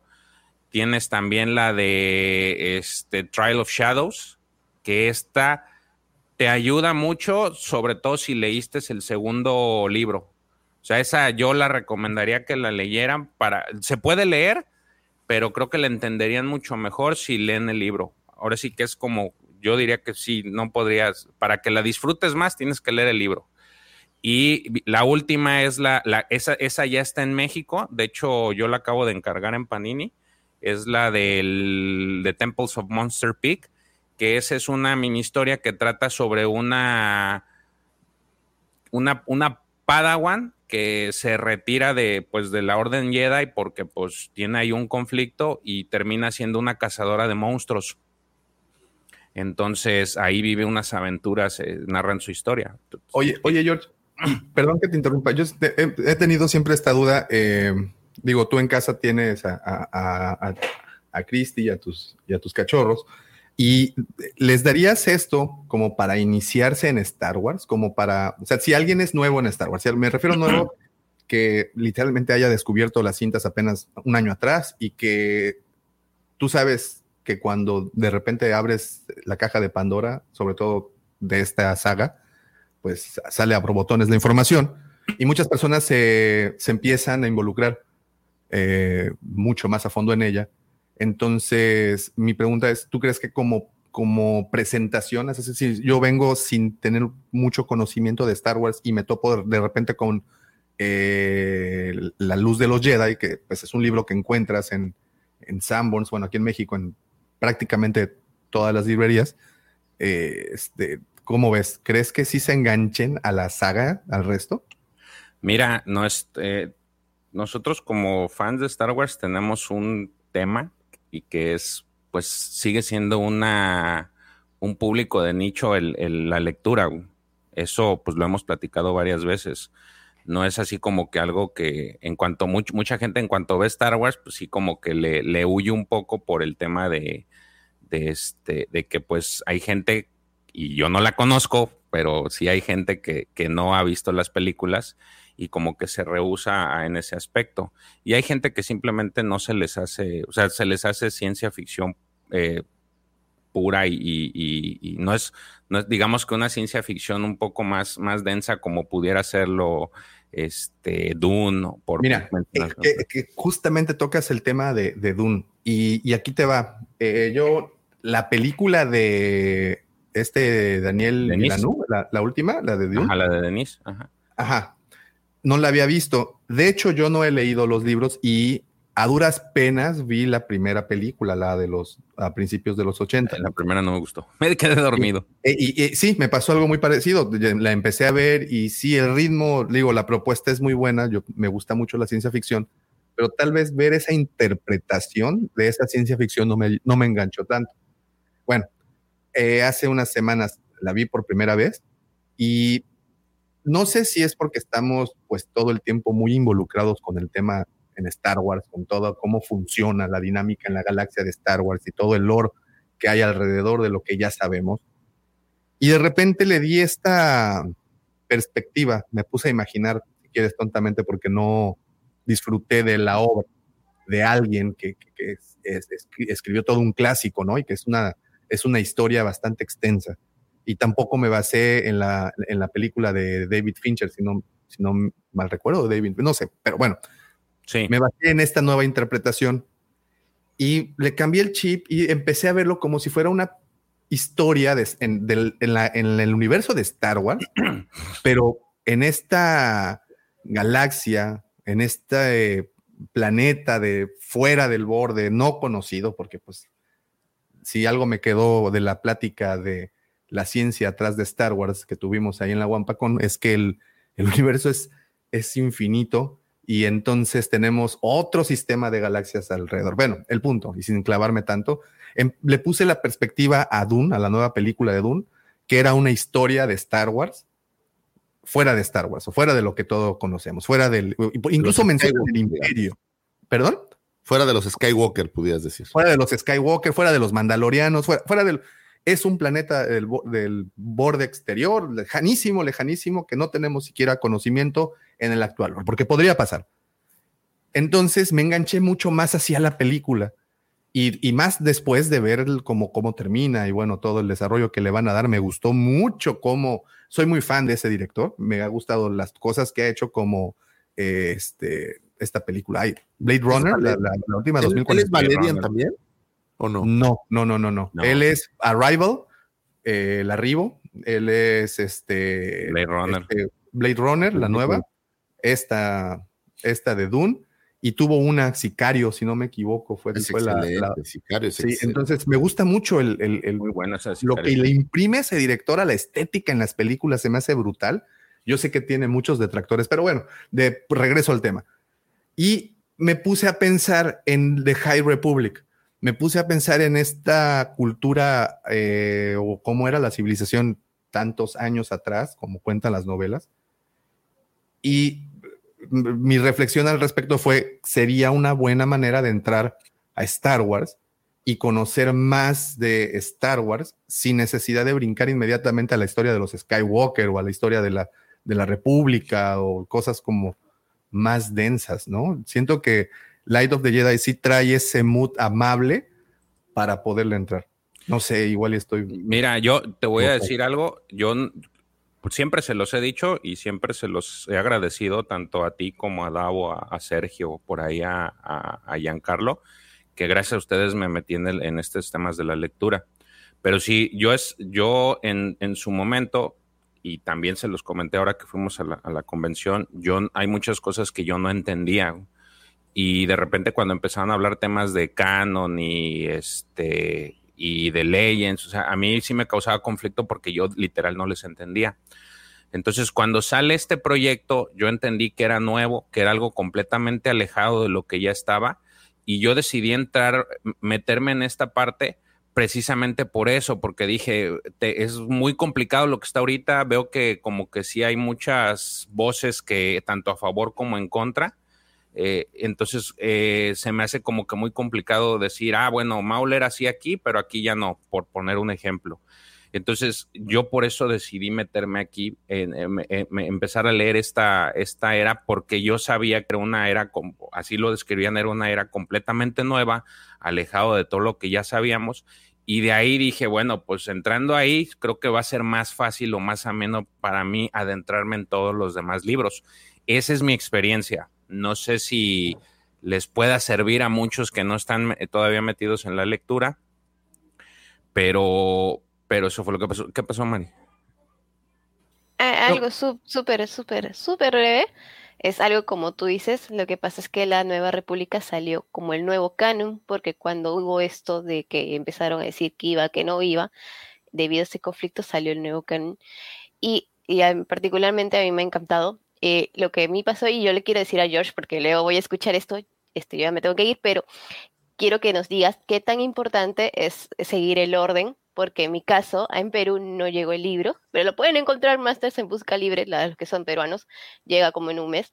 Entonces empecé con los cómics, que son 13, y después me di cuenta que sí es importante empezar con la novela porque te sientes perdida, porque ahí pues inauguran el, faro, sucede lo de los Nils, los introducen. Entonces sí me gustaría que expliques un poquito eso, de la importancia que es, eh, al menos no sé si es importante o no, seguir en la cronología, eh, si es que también eh, sientes de que un momento te, en cuál también sería con qué podrías iniciar para engancharte con la nueva república. Pero bueno, básicamente es eso, mi aporte ahorita, me tengo que retirar, Juanpa Auditorio pero un gusto estar con ustedes otra vez y nos vemos. Yo voy a estar el siguiente sábado, ahora sí, a las 7 de la mañana, no se preocupen. Bye bye, Mari, muchas gracias. Muchísimas gracias. Bye. Ok, este. Deja primero respondo la pregunta tuya, Davo. El, yo no, no sé, es que hay algo que no, ya digo, si ya tuvieron la oportunidad de ver los videos, hay algo que es muy cierto de esta era y creo que Lucifagor ahí no me, no me va a este, desmentir, y es que tiene muchos personajes de, carácter inclusivo. hay, hay, muchas, hay muchas historias de carácter inclusivo, entonces... Si ustedes no tienen así como que, o bueno, las, las personas que quieran introducirse y quieran no, tienen como que esa, esa comunicación con sus, con los pequeños de la casa sobre esos temas, eh, pues la verdad sí se les va a complicar en algunos casos. No en todos. Las, las historias para niños no, no tocan eso para nada. Pero ya las historias de, de, jóvenes adultos, este, si también están así como que no han platicado y, y los quieren acercar, este, creo que ahí va, va, a haber un tema. Pero ahora con inclusionismo no me refiero a que, digo, uno piensa eso y, a lo mejor hasta pueden sexualizar esa parte. No. De hecho, es lo que, lo que muchos piensan y muchos atacan sobre eso, pero no, no tiene nada que ver. Y este, en absoluto. Y de hecho, digo, nada más voy a contarles una historia así de tres minutos, no, no me tardo. Es, hay un Padawan que es demasiado bueno, es súper inteligente, es el mejor de la clase, es un Pepe Mendoza. Y este, y este Pepe Mendoza tiene a su maestro Sergio. Ya le diste a su madre, al personaje, me refiero. Tiene a su maestro Jedi y, le, y, el maestro ve que es demasiado sobresaliente, o sea, es, es pues es, está completo el, el, el Padawan. Entonces llega un día en el que le dice al, este maestro el Padawan, ¿sabes qué? Ya es hora de que pues te ascendamos a Jedi. Entonces el, el Padawan se sorprende demasiado, pero no se sorprende tanto de gusto, sino porque tiene, él tiene problemas internos en el que no sabe si él quiere ser un Jedi o no. Entonces pasan los días y el Jedi le dice, el Padawan le dice, ¿sabe qué, maestro? Me da mucho gusto que piense eso de mí, pero no estoy seguro de ser un Jedi. Entonces el maestro le dice, pues no, no, se, se queda sorprendido, pero sin embargo acepta su respuesta y le dice, ¿sabes qué, qué es lo que quieres hacer? No, pues quiero conocer el mundo, quiero saber qué es el, qué es, qué es vivir la vida eh, tan intensamente. y, le, y el maestro le dice, pues va, ahí está la puerta, la tienes bien abierta, con todo gusto puedes ir, descubre, busca lo que tú quieras hacer. El Padawan se va, le toca pasar hambres, le toca vivir en la calle, le toca hacerla de todo, trabajar en un circo. Al final termina trabajando de estos IBMs que conocemos en México, ¿no? Del chaleco y en una encomienda en la que tiene que hacer, tiene que ir a cobrar, eh, le pasa una situación en la que pues inevitablemente decide retomar su, su, su, vida de Padawan y utilizar todos sus aprendizajes para tratar de salvar unas vidas. En ese momento se da cuenta que él, que él no tenía por qué estar ahí, él quiere ser un Jedi de este, así completamente y regresa con el maestro regresa una noche, él está sirviendo comida, regresa de forma inesperada y le dice al maestro, maestro, quiero ser ya, definitivamente quiero ser un Jedi. Y viene no solamente él solo, viene con una niña. Y no solo el Padawan lo recibe a él, recibe a los dos y lo asciende no, solo a Jedi, sino a maestro. El, el Padawan, en ese momento todavía Padawan se sorprende y le dice, maestro, ¿usted sabía que yo iba a este, regresar? Y el, el Jedi le dice, no, no sabía que ibas a regresar. De hecho, me preocupé, pero sabía que la fuerza te iba a traer de regreso.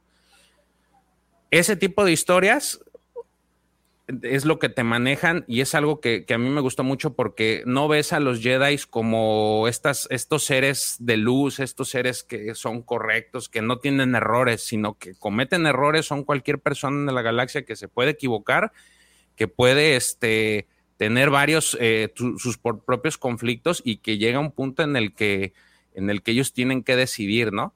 Ahora, es, eh, ¿qué, les parecería? ¿Les, les, agrada o les interesa? Yo te voy a decir una cosa que, que, me encanta de lo que estás diciendo y que creo que puedo abonar un poco a eso. De hasta donde yo he llegado, a mí me da esta impresión que, que los Jedi son menos este ser mega hiperpoderoso que todo lo hace y que todo le sale bien. Porque normalmente en las películas todo sale bien, ¿no? Digo, sí, aunque vemos detalles, pero. Y aquí son mucho más humanos. Eh, digo, no. Me refiero como más terrenales, esa es mi impresión. O sea, como que los nerfean un poco para que sean personas que tienen también problemas, que tienen conflictos, que no siempre les sale bien, que tienen que, que resolver cosas y que incluso a veces tienen trabajos, por ejemplo, tengo muy presente esta Yeda y mecánico, la niña, pues que al final de cuentas tiene como, como, o sea, ser un Jedi no es nada más estar parados sin hacer niña, nada. Es niño, es niño, perdón. Eh, tienen como, como estas asignaturas de cosas que tienen que hacer y, creo que le dan un ambiente un poco más, eh, más terrenal al, Jedi. esta parte creo que es muy chida. Les pregunto a los dos que, que los veo muy motivados al respecto. Eh, ¿Lo, ¿Creen que ustedes lo estén disfrutando más porque conocen ya de todo el folclore en Star Wars? Que alguien que no conozca el folclore. Es que me llama mucho la atención la opinión de George y veo que también, por ejemplo, aquí Mike la comparte. Dice Mike, a mí me pasa algo similar que a George. Querer entrarle a todo lo que hay en Legends se me hace un tanto complicado y High Republic te da la oportunidad de comenzar algo de cero e ir viendo cómo evoluciona. E incluso evoluciona cosas que actualmente pasen o que afecten en, la, en, la, en las trilogías y bueno, en todas las películas actualmente.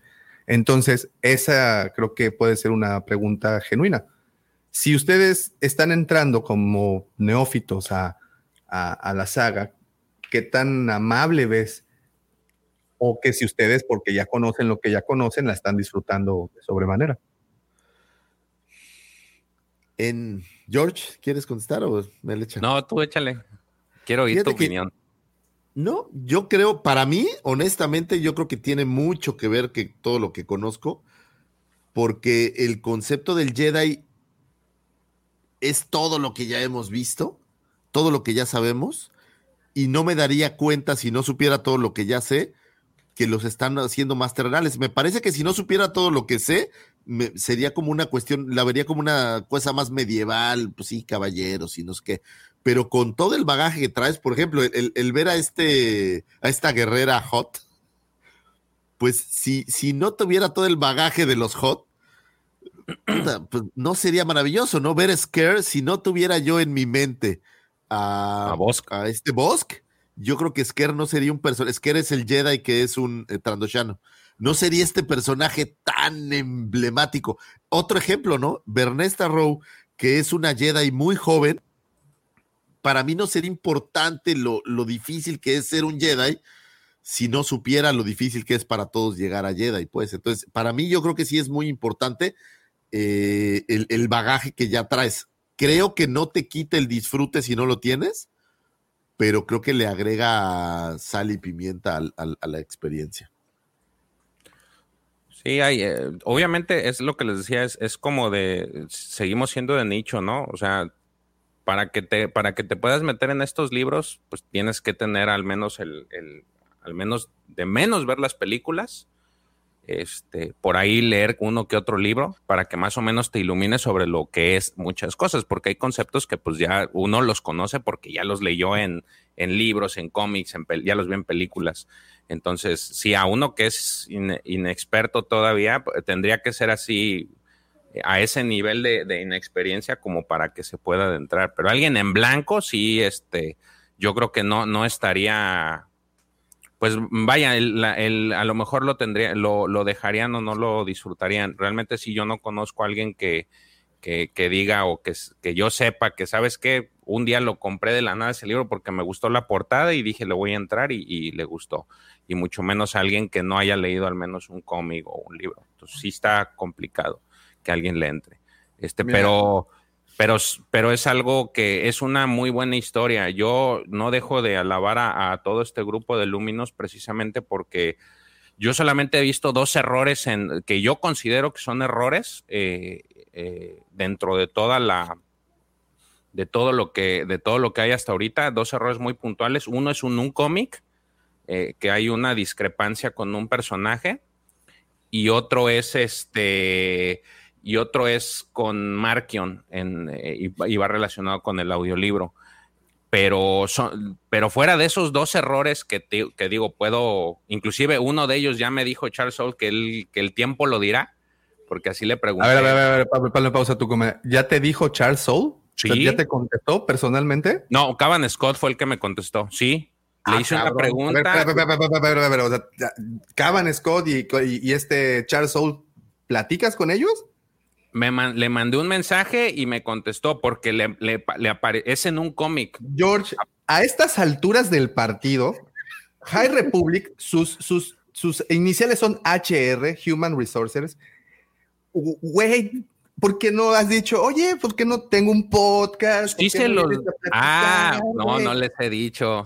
Güey, Es que- Estás bien, mira, te voy a mandar una tarjeta de presentación. Ahí te la- te la- por favor, ponle mi nombre para decirles, oye, pues aparte del George, no, pues el otro día estaba Sí, cotorreando. acá así, fresco, ¿no? Así, ah, es que sí, que está cotorreando. Oye, pues también este a Ario Anindito es el que me le escribo y de repente me contesta. ¿Quién? Ario Anindito es el, es el dibujante de los cómics. Bueno, el que el de los cómics que más le gusta a Lucifago y también a mí de, de High Republic. Oye, este, George, Mándame. te vamos a dar una tarea. Este, y la vas a tener que cumplir. No, y, y es para, para su podcast, porque sabrán que estos señores, que por cierto salió el episodio ayer, el nuevo episodio de Hablando de cómics, ya está en Spotify disponible. Eh, y, Oye, ya no soy tan malo, sí les gustó y sí, sí se quedó mucha gente conectada. Me acuerdo la primera vez que me quedé solo y nomás uno. Sí, sí, era yo. Ah, no. Ya, ya. Y era, era No, yo viéndome. Oh, y era yo mismo que tenía que el celular. Sí, sí, Lo sí, hago sí, a sí, veces. estuvo bueno, Estuvo bueno el, el- el discurso que te aventaste, porque aparte, pues sí, te aventaste un soliloquio de, de mucho tiempo. Oye, mira, este, bueno, ya todo esto, ¿qué te respondieron, güey? ya, ya no, ya no Ah, me- de, de hecho, la pregunta fue explícita porque hay una viñeta donde aparece un personaje que en teoría no debería de estar ahí. Y yo le pregunté, oye, Caban, ¿qué onda con este? ¿Este quién es o qué? No, y me respondió, el tiempo lo dirá. De hecho, por ahí le hace mucho les compartí la imagen que me respondió ¿En serio eso te dijo? Sí, Oye, güey, lo que tú no sabes es que hay una respuesta automática que siempre es el tiempo lo dirá, el tiempo lo dirá, el tiempo lo dirá. Entonces a todo mundo le Lucifago ponchando globitos desde eones escuchó atrás. el fondo que también aquí se rieron de mí. Chale.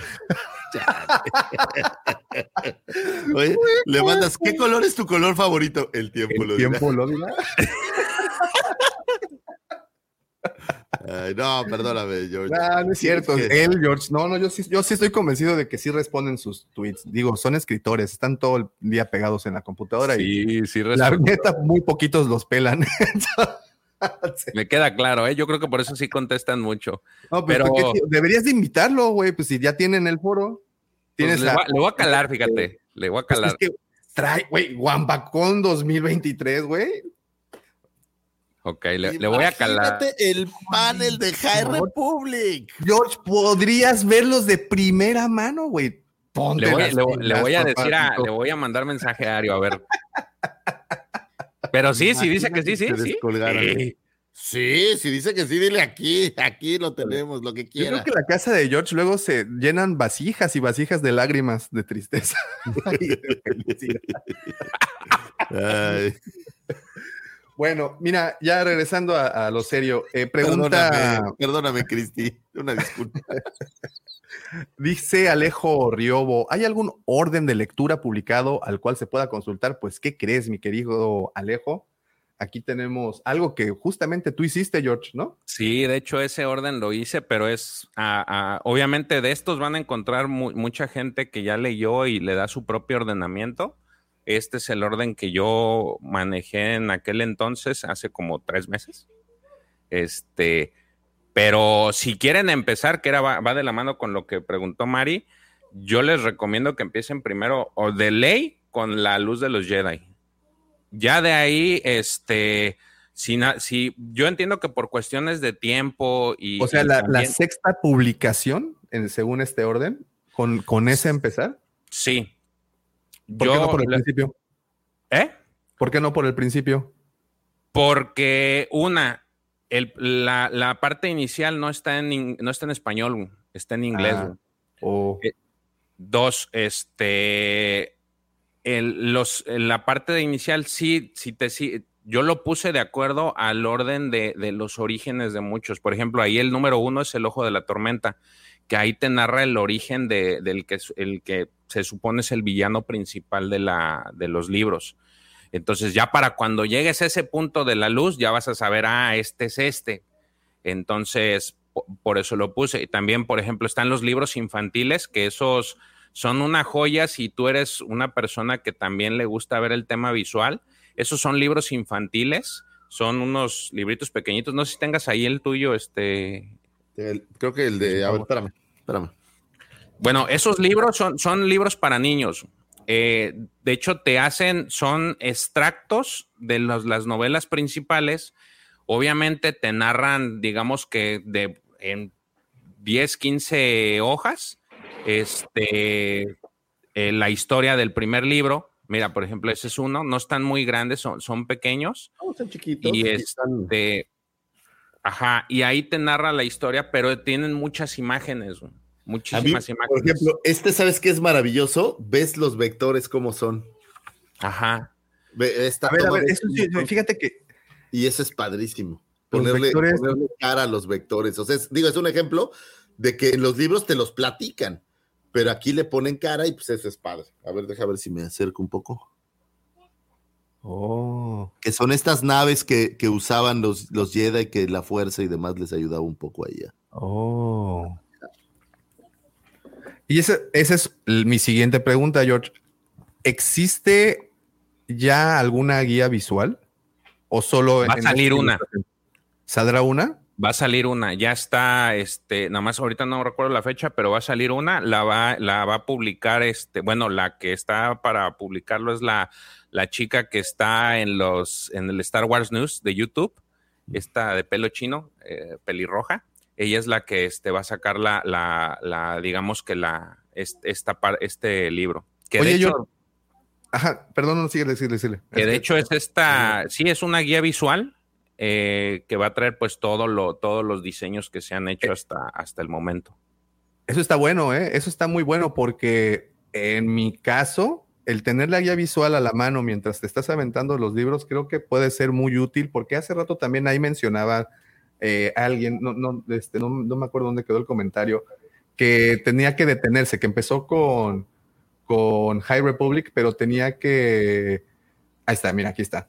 Chuy Cavazos dice, en los primeros capítulos de Luz de los Jedi he tenido que hacer muchas pausas para investigar el tipo de naves y los alienígenas que se mencionan. Hay muchos personajes nuevos y, creo que eso va a venir como a, anillo, al dedo, ¿no? Está buenísimo. Sí. Pero ¿sabes qué? creo que es también que al paso, esto es, es un gran rompecabezas, lo que yo siempre les he platicado.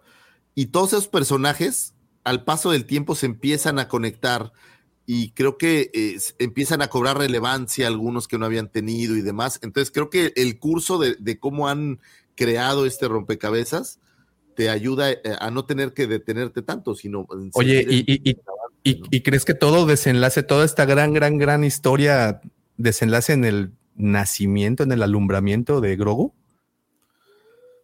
Espero que no. mi, pregunta va más, más que hacerme hacer burla, es que, como bien dices, es un rompecabezas que, se está uniendo y que vas entendiendo cómo, cómo van las cosas, pero al final va a desenlazar en algo que ya conocemos. Pues creo que, no sé si Grogu, pero definitivamente creo que van a terminar conectando algo. Digo, cierto es que Yoda ya está en High Republic eh, y cierto es que su raza está ahí. A lo mejor van a decirnos de finalmente. manera tuvieron que procrear a ese. A lo mejor Carol ya estaba por ahí, a lo mejor este, algo, una noche de copas, una noche loca y demás, pero. En, en Dagoba, ¿no? Por eso le guardaba tanto cariño. Eventualmente sí van a conectar algo porque es la tradición. De hecho, de hecho, ya, ya los, las conexiones ya se han dado, este, Davo. por ejemplo, ah, ahorita los nuevos cómics de que están saliendo ya traen varias conexiones con la Alta República. Eh, por mencionarte así los que se me vienen a la mente en este instante, está el sable de, de Luke Skywalker, es de la Alta República en este momento.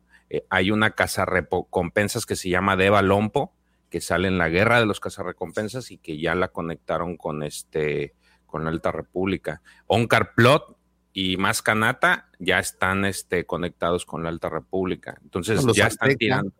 Los Anteca, también están los, los estos, los otros, este, los otros buscadores. Te, confieso que, esa fue mi primera gran revelación de una conexión de ese tipo. Cuando entendí lo de Lord Santeca y la familia Santeca, me emocioné mucho. Sí, sí logró su efecto, debo de confesar, que, que esa en particular, que sí entendí la referencia, eh, me estuvo bueno.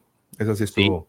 De hecho, te digo, es, es eh, ya al menos en cómics, este eh, ya están tirando nuevas conexiones de las que ya había, porque lo que yo te les decía es de que ya, ya había, ya hay Cavan Scott y Charles ya se habían encargado de hacer varias conexiones. Eh, mis brothers, tienes que decir antes mis brothers, Cavan Scott. Mis, compas. Mis compaitas. Tus compañeros. porque pues ellos incluyen. Oye, este, ok, y otra, otra pregunta que se me, se me olvidó. ya por andar haciendo bromas inclusivas se me, se me fue la onda, ya, ya me acordé. Eh, de Acolyte entra en esta narración, en, estos, en este gran plan que tienen de la Alta República. Y, Eclipse. Y Acolyte, eh, hasta donde tengo entendido, pues ya es como la decadencia de esa etapa, ¿no? Ya es como el cierre. Muchos han especulado que Acolyte es la historia de Dark Plagueis, o posiblemente de Dark Tenebrus, que era su maestro. Eh, otros especulan que es una asesina Jedi, este Sith, perdón.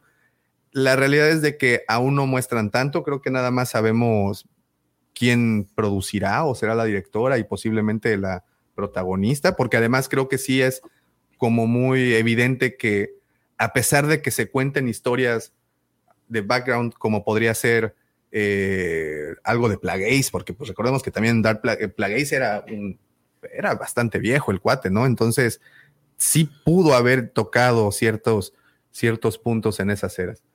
No sé. Java, Java, George ya está por ahí también, ¿no? En algún Java también ya salió. Sí, sí. también vive como mil años, ¿no? Historias cortas. Sí, pues tienen mucho tiempo, ¿no? Sí, ya, ya hay muchas conexiones.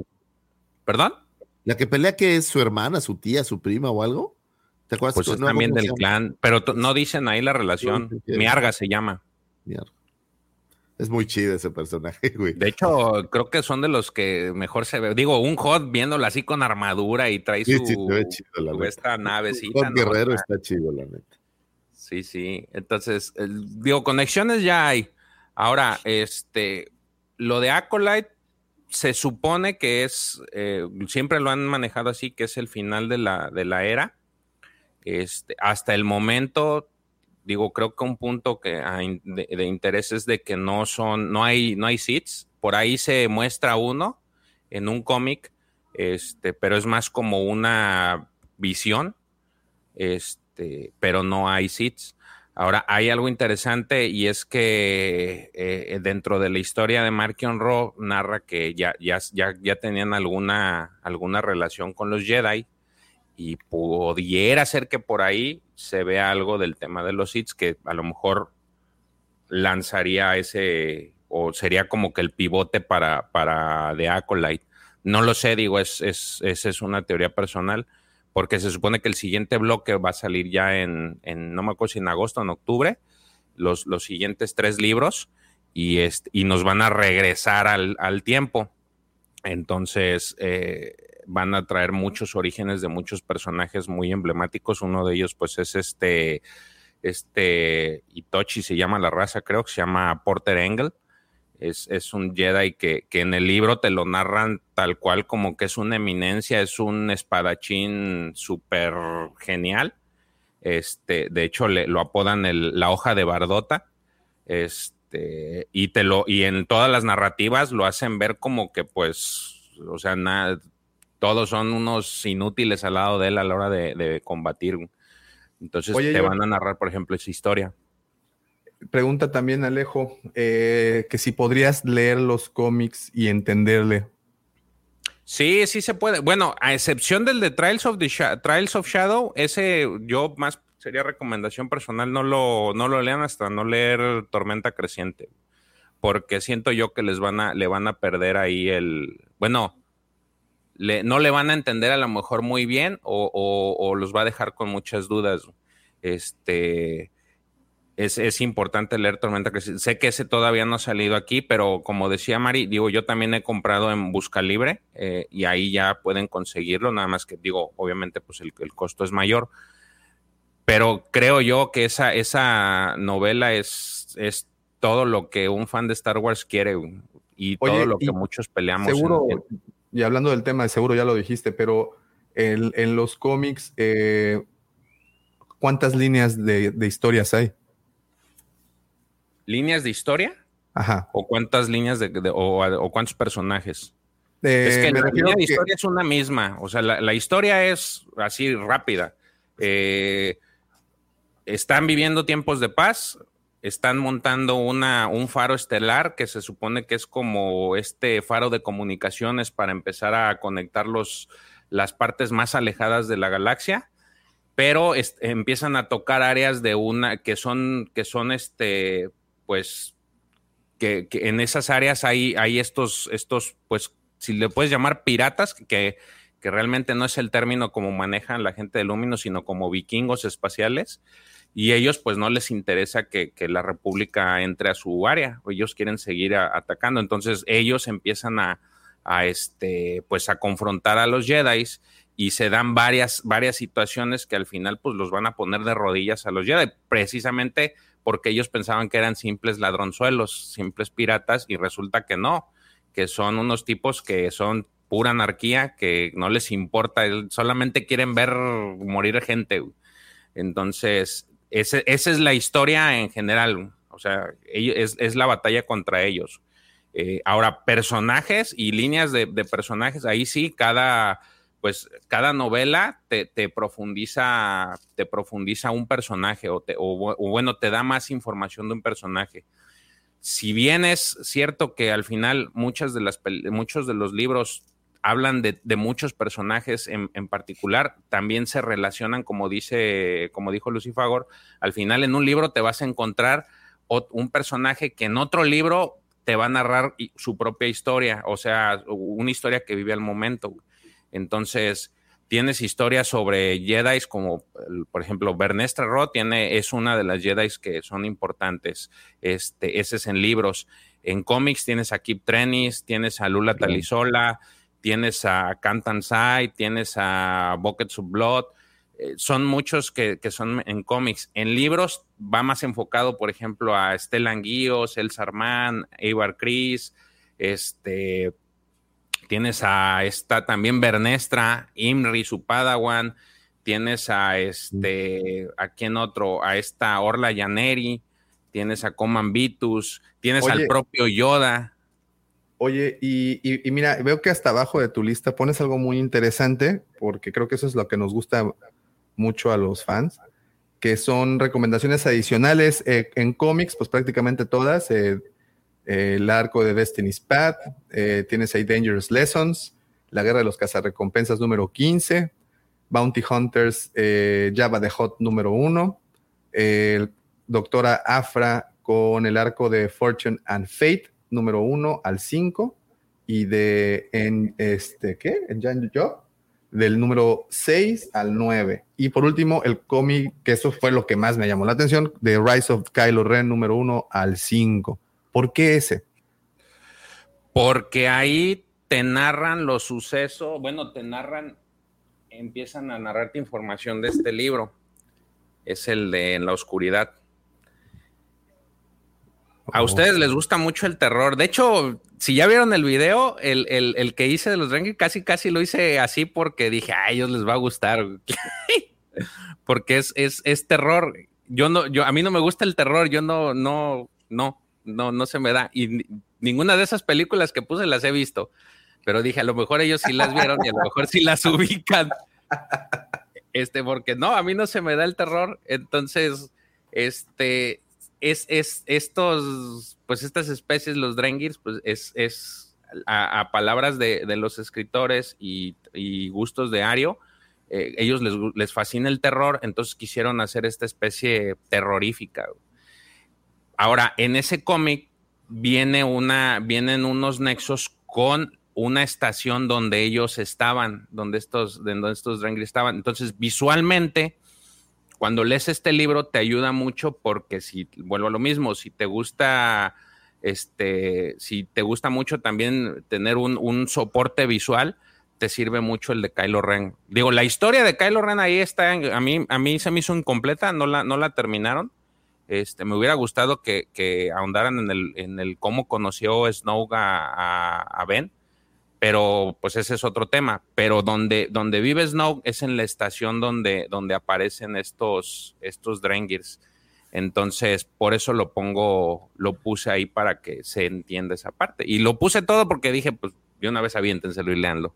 Pero específicamente y, nada más ahí es Y hablando de, hablando de twist, George, ese libro tiene un twist también chingón. Ahí échenle una leída. Tiene un twist, tiene un twist buenísimo. ¿A qué te refieres con extras.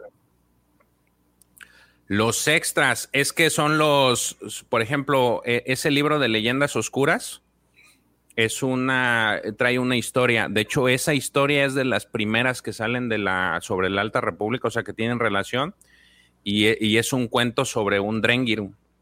Es, la historia es sobre un, un, un, este, un mercenario que deja de ser mercenario, se, ya se dedica, pues, ya se aleja de eso, se casa con una mujer, eh, se dedica a, sembrar y un día llega una persona desconocida a su casa pidiendo alimento, un pordiosero.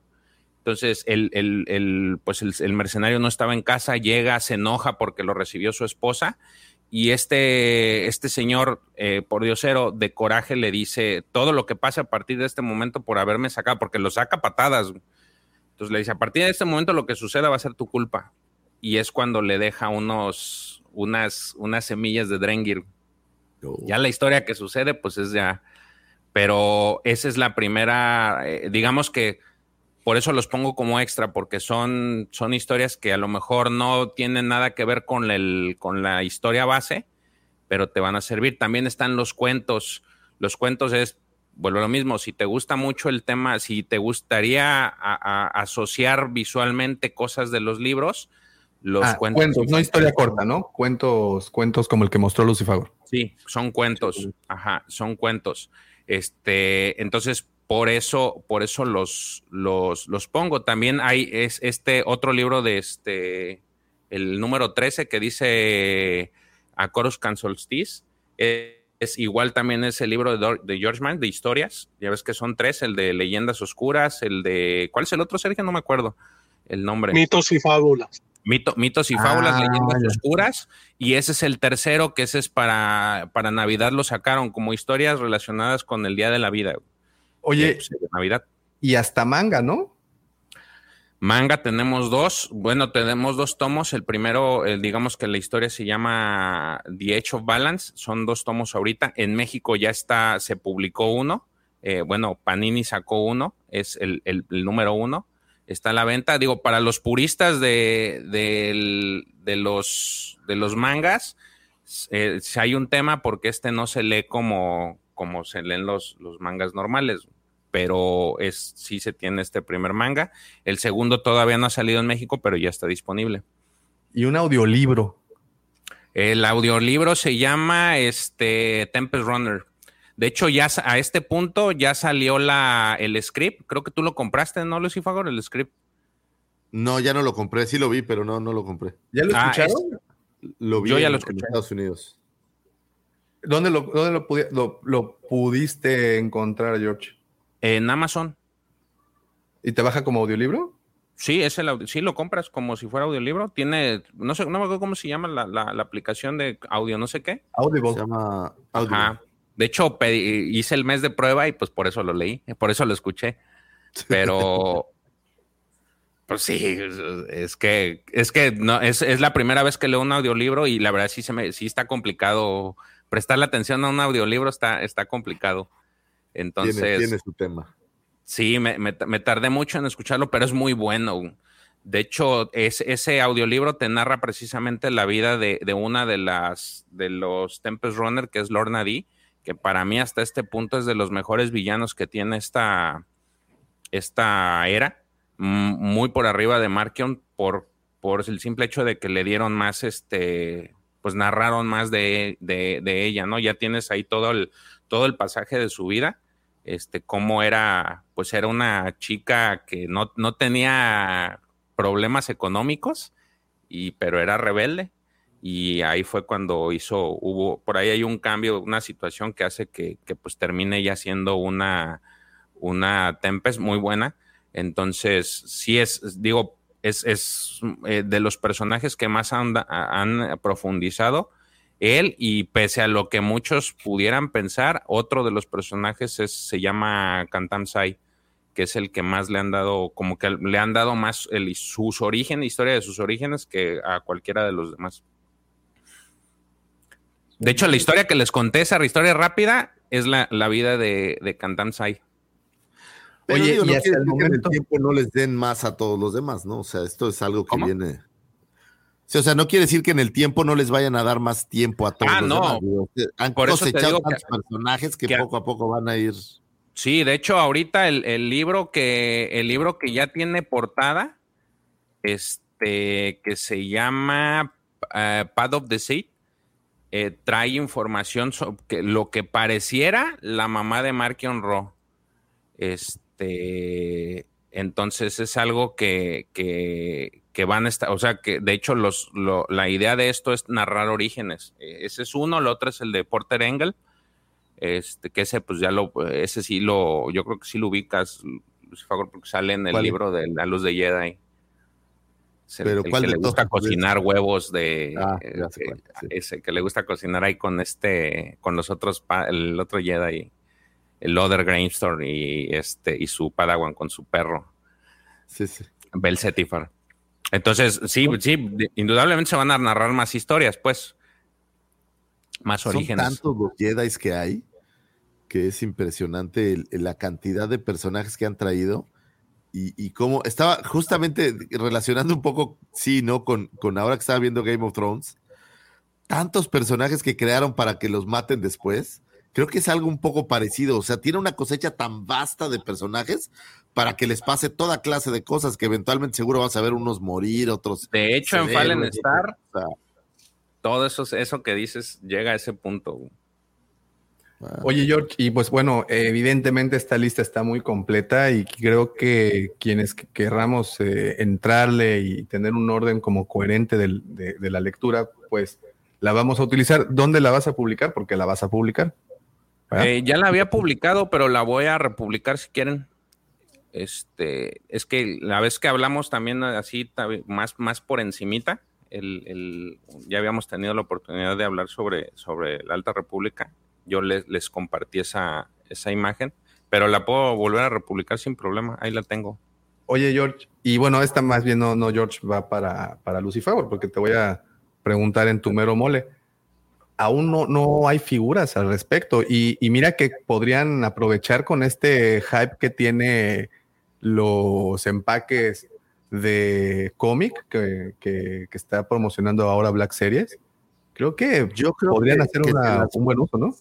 Yo creo que se las van a guardar para cuando tengas eh, series, pienso yo. O sea, todavía les debe de quedar algo de parque. eh, viene la serie de Ahsoka, seguro vamos a tener para, bueno, para Obi-Wan ya vimos por ahí la figura de Obi-Wan. Entonces van a todavía sacarle a eso parque y yo ojalá sacaran Visions, que no, no parece que Hasbro como tal lo va a hacer. Ya por ahí vi algunas versiones. Eh, no sé si era Cotubuquilla. o quién, Cotobuquilla. eh, Cotobuquilla. está preparando. Pero yo creo que se va, se va a esperar todavía un poco más. Ahora, personajes para hacer figuras, tienen el problema que yo creo que ellos le ven es que todavía no son suficientemente populares como para que la venta se vuelva un, un gran negocio. A lo mejor Avar Chris eh, o alguien vistoso, ¿no? A lo mejor. eh, Las caras de la. El, el- sí, pero si tú pones, por ejemplo, aquí Trainings, pues no, no creo que vaya a, ser que- muy. Que aprovechen que van a sobrar muchos Carsantans para que lo hagan el. Hay un Wookiee Jedi. Que lo hagan burrullaga. Burrullaga. Que lo transformen en burrullaga. Pero el problema es que yo creo que todavía no tienen la popularidad los personajes como para que ellos crean que se van a vender eh, como supongo que, que necesitarán. Eso es lo que yo creo que les va a tardar. A lo mejor si traes un Yoda de High Republic, a lo mejor un. eh, no sé, necesitas a alguien como vistoso. Y me parece que, que visualmente todavía no tienes tantos vistos. A lo mejor un, un, un Markion Raw. Yo creo que, ¿sabes qué sacaría? Yo sacaría, por ejemplo, un Vector, que la nave es muy vistosa. Y a lo mejor con un. De Con un ya, al- ya ahí en el, en el show de High Republic mostraron el, el, el este el Starlight Beacon. Se lo pusieron a hacer de estos, no me acuerdo el nombre de las personas, pero es- son de los que hacen pues todo la- el tema de para Star Wars, todos sus estos este, maquetas, y ya se la aventaron y quedó, les quedó muy bonita. güey. Pues ese Oye, es el tema, ¿no? George, y, y para concluir, a nivel editorial, que, que sí ahí sí podemos ver parámetros, a nivel editorial, ¿qué tanto ha sido el éxito de High Republic con respecto a lo que ya venía publicando eh, Star Wars o Lucasfilm, Disney o Del Rey o quien sea? Marvel. Marvel, vamos por Marvel mejor. No, no es cierto, es creo que todo el conjunto, no podemos.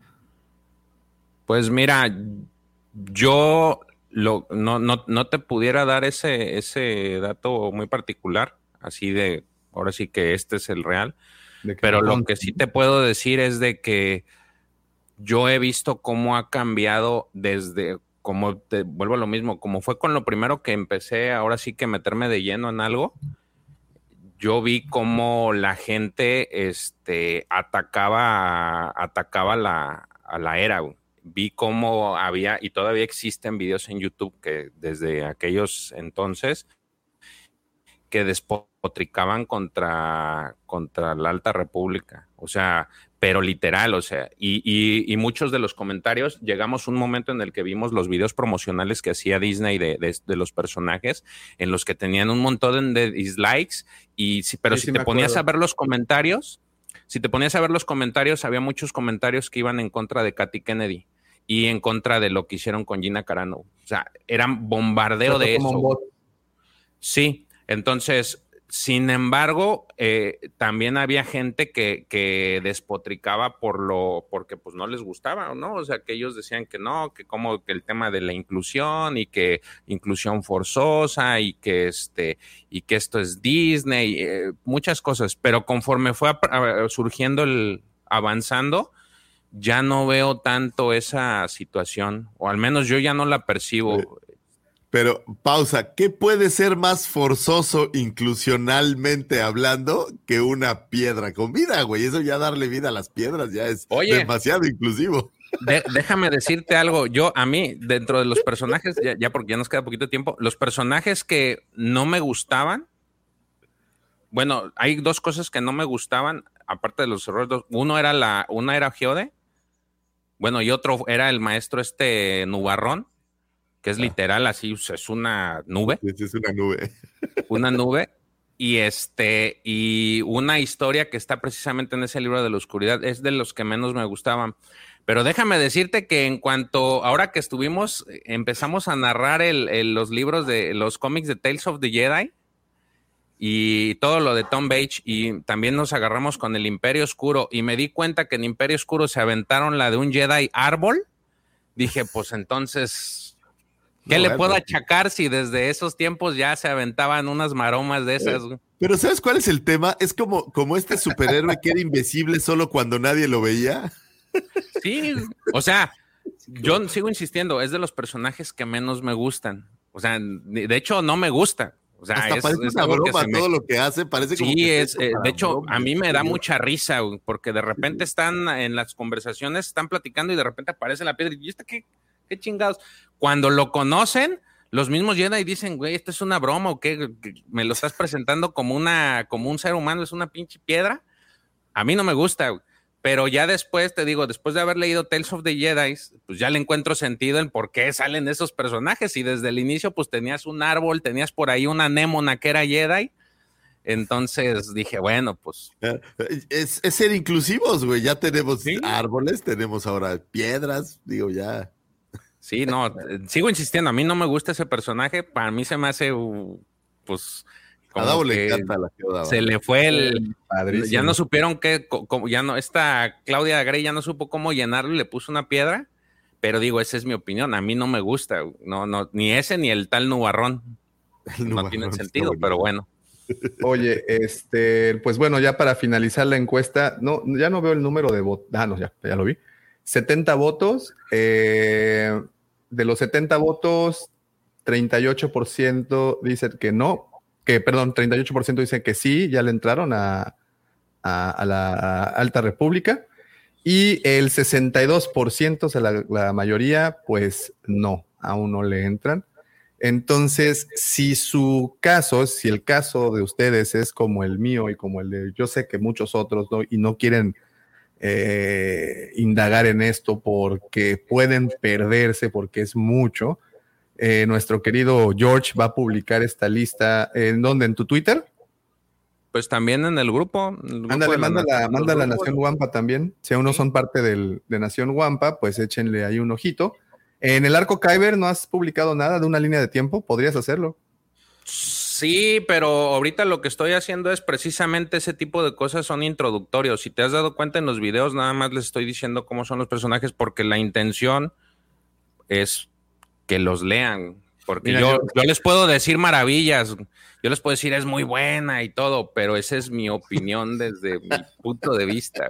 El Mike troleándote magistralmente, así, mira, como dos banderillas puestas en el lomo de un cemental. No, y en la feria de San Marcos, mira, así te acaban de. ¿Sabes cuál es el tema? Que, los, los, los narradores, los, en este caso Claudia Gray, este, lo, ahora sí que lo, lo es súper personajazo. Yo, güey, ¿estás bien? Entonces, Sí, de hecho, justamente ahorita acabo de terminar de leer el del maestro aprendiz y no me acuerdo quién me preguntó. Creo que tú, Checo, que le dijiste, oye, está bueno. Le digo, sí, pero para mí sigue siendo de Claudia Gray hasta el momento el de Estrellas Perdidas, el mejor libro. Ah, pero, sí, sí, sí está interesante, ¿no? Sobre todo la parte de Qui-Gon y, Doku está... Está chida. sí, está, está entretenida, pero La neta, no, no, para mí es mucho, me, me gusta mucho más Estrellas Perdidas. Me falta leer el de Líneas de Sangre. Ya para, creo que ya son todos los que ella ha Sí, escrito. te va a seguir gustando más Estrellas Perdidas, de todas ¿Sí? formas. Sí. En fin, pues bueno, ¿dónde entonces lo vas a publicar en Nación Guampa, nuestro grupo de Facebook? Y En también, si no lo siguen Subo aún los- en Twitter, a los- nuestros grupos de WhatsApp, el que es de el de miembros, en el de en el de Legión, en la Nación, y lo pongo en el Twitter ahí para que muy bien, rocíalos como si fueran midiclorianos en sábado por la noche, aviéntalos Ah. que hagan su trabajo, siembra esa semilla, diría Lucifagor, y también La sigan Buen Doña Carmen. Lean, Ah, lean. Doña Carmen. representando, señores. Pero bueno, eh, sigan al buen George en arroba king-jc23, a ver qué día haces como una modificación para que sea más pegajoso, porque luego acordarse de memoria está medio canijo. Pero arroba king-jc23, ahí lo pueden encontrar en Twitter. Y este, ¿ya tienes Arco Kyber? ¿Arco Kyber ya tiene Twitter? No. Pues sería un buen Twitter. Pues eh, sí, pues, estaría padre. y Así te El nombre está nice. Sí, se pega, entonces podrías estar. De hecho, esa historia del arco Kyber Antes de que te lo ganen, güey. Ah, Eh, yo- sí, eh. sí. Es más, déjatelo chingo. y te lo revendo. Too late, ya lo ya lo registré, güey. Una lana, güey. Bueno, pues ahí está, eh, arroba king-jc23, ahí pueden encontrar a George en Twitter, va a publicarlo por ahí, va a publicarlo también en Nación Guampa, va a publicarlo también por los grupos de eh, WhatsApp. Y pues nada, pues sí, es mucho, muchísimo y afortunadamente tenemos a nuestro criptólogo de cabecera para que nos guíe. Amigo personal. De Cam Scott, me dijiste. La Amigo.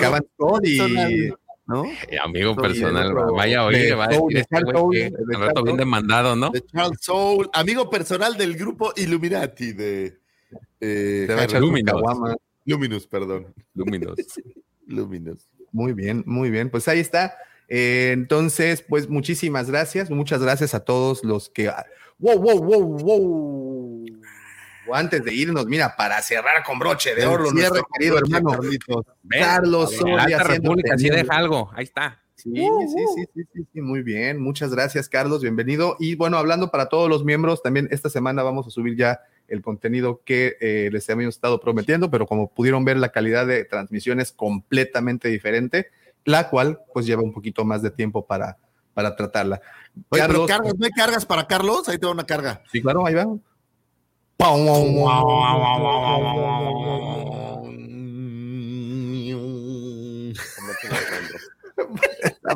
Sonó, ¿sabes qué? Me figuró, ¿te acuerdas cuando le, le- le tocan la panza a Homero? Y, la, y su, su- Es hipnótico ese movimiento. siguió, siguió, siguió. A ver, ahí va, ahí va, ahí va ya. A mí me recordó a Roger Rabbit, a ver si se acuerdan de esa escena.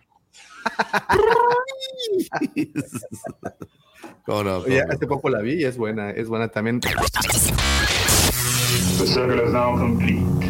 When I left you, I was but the learner. Now I am the master.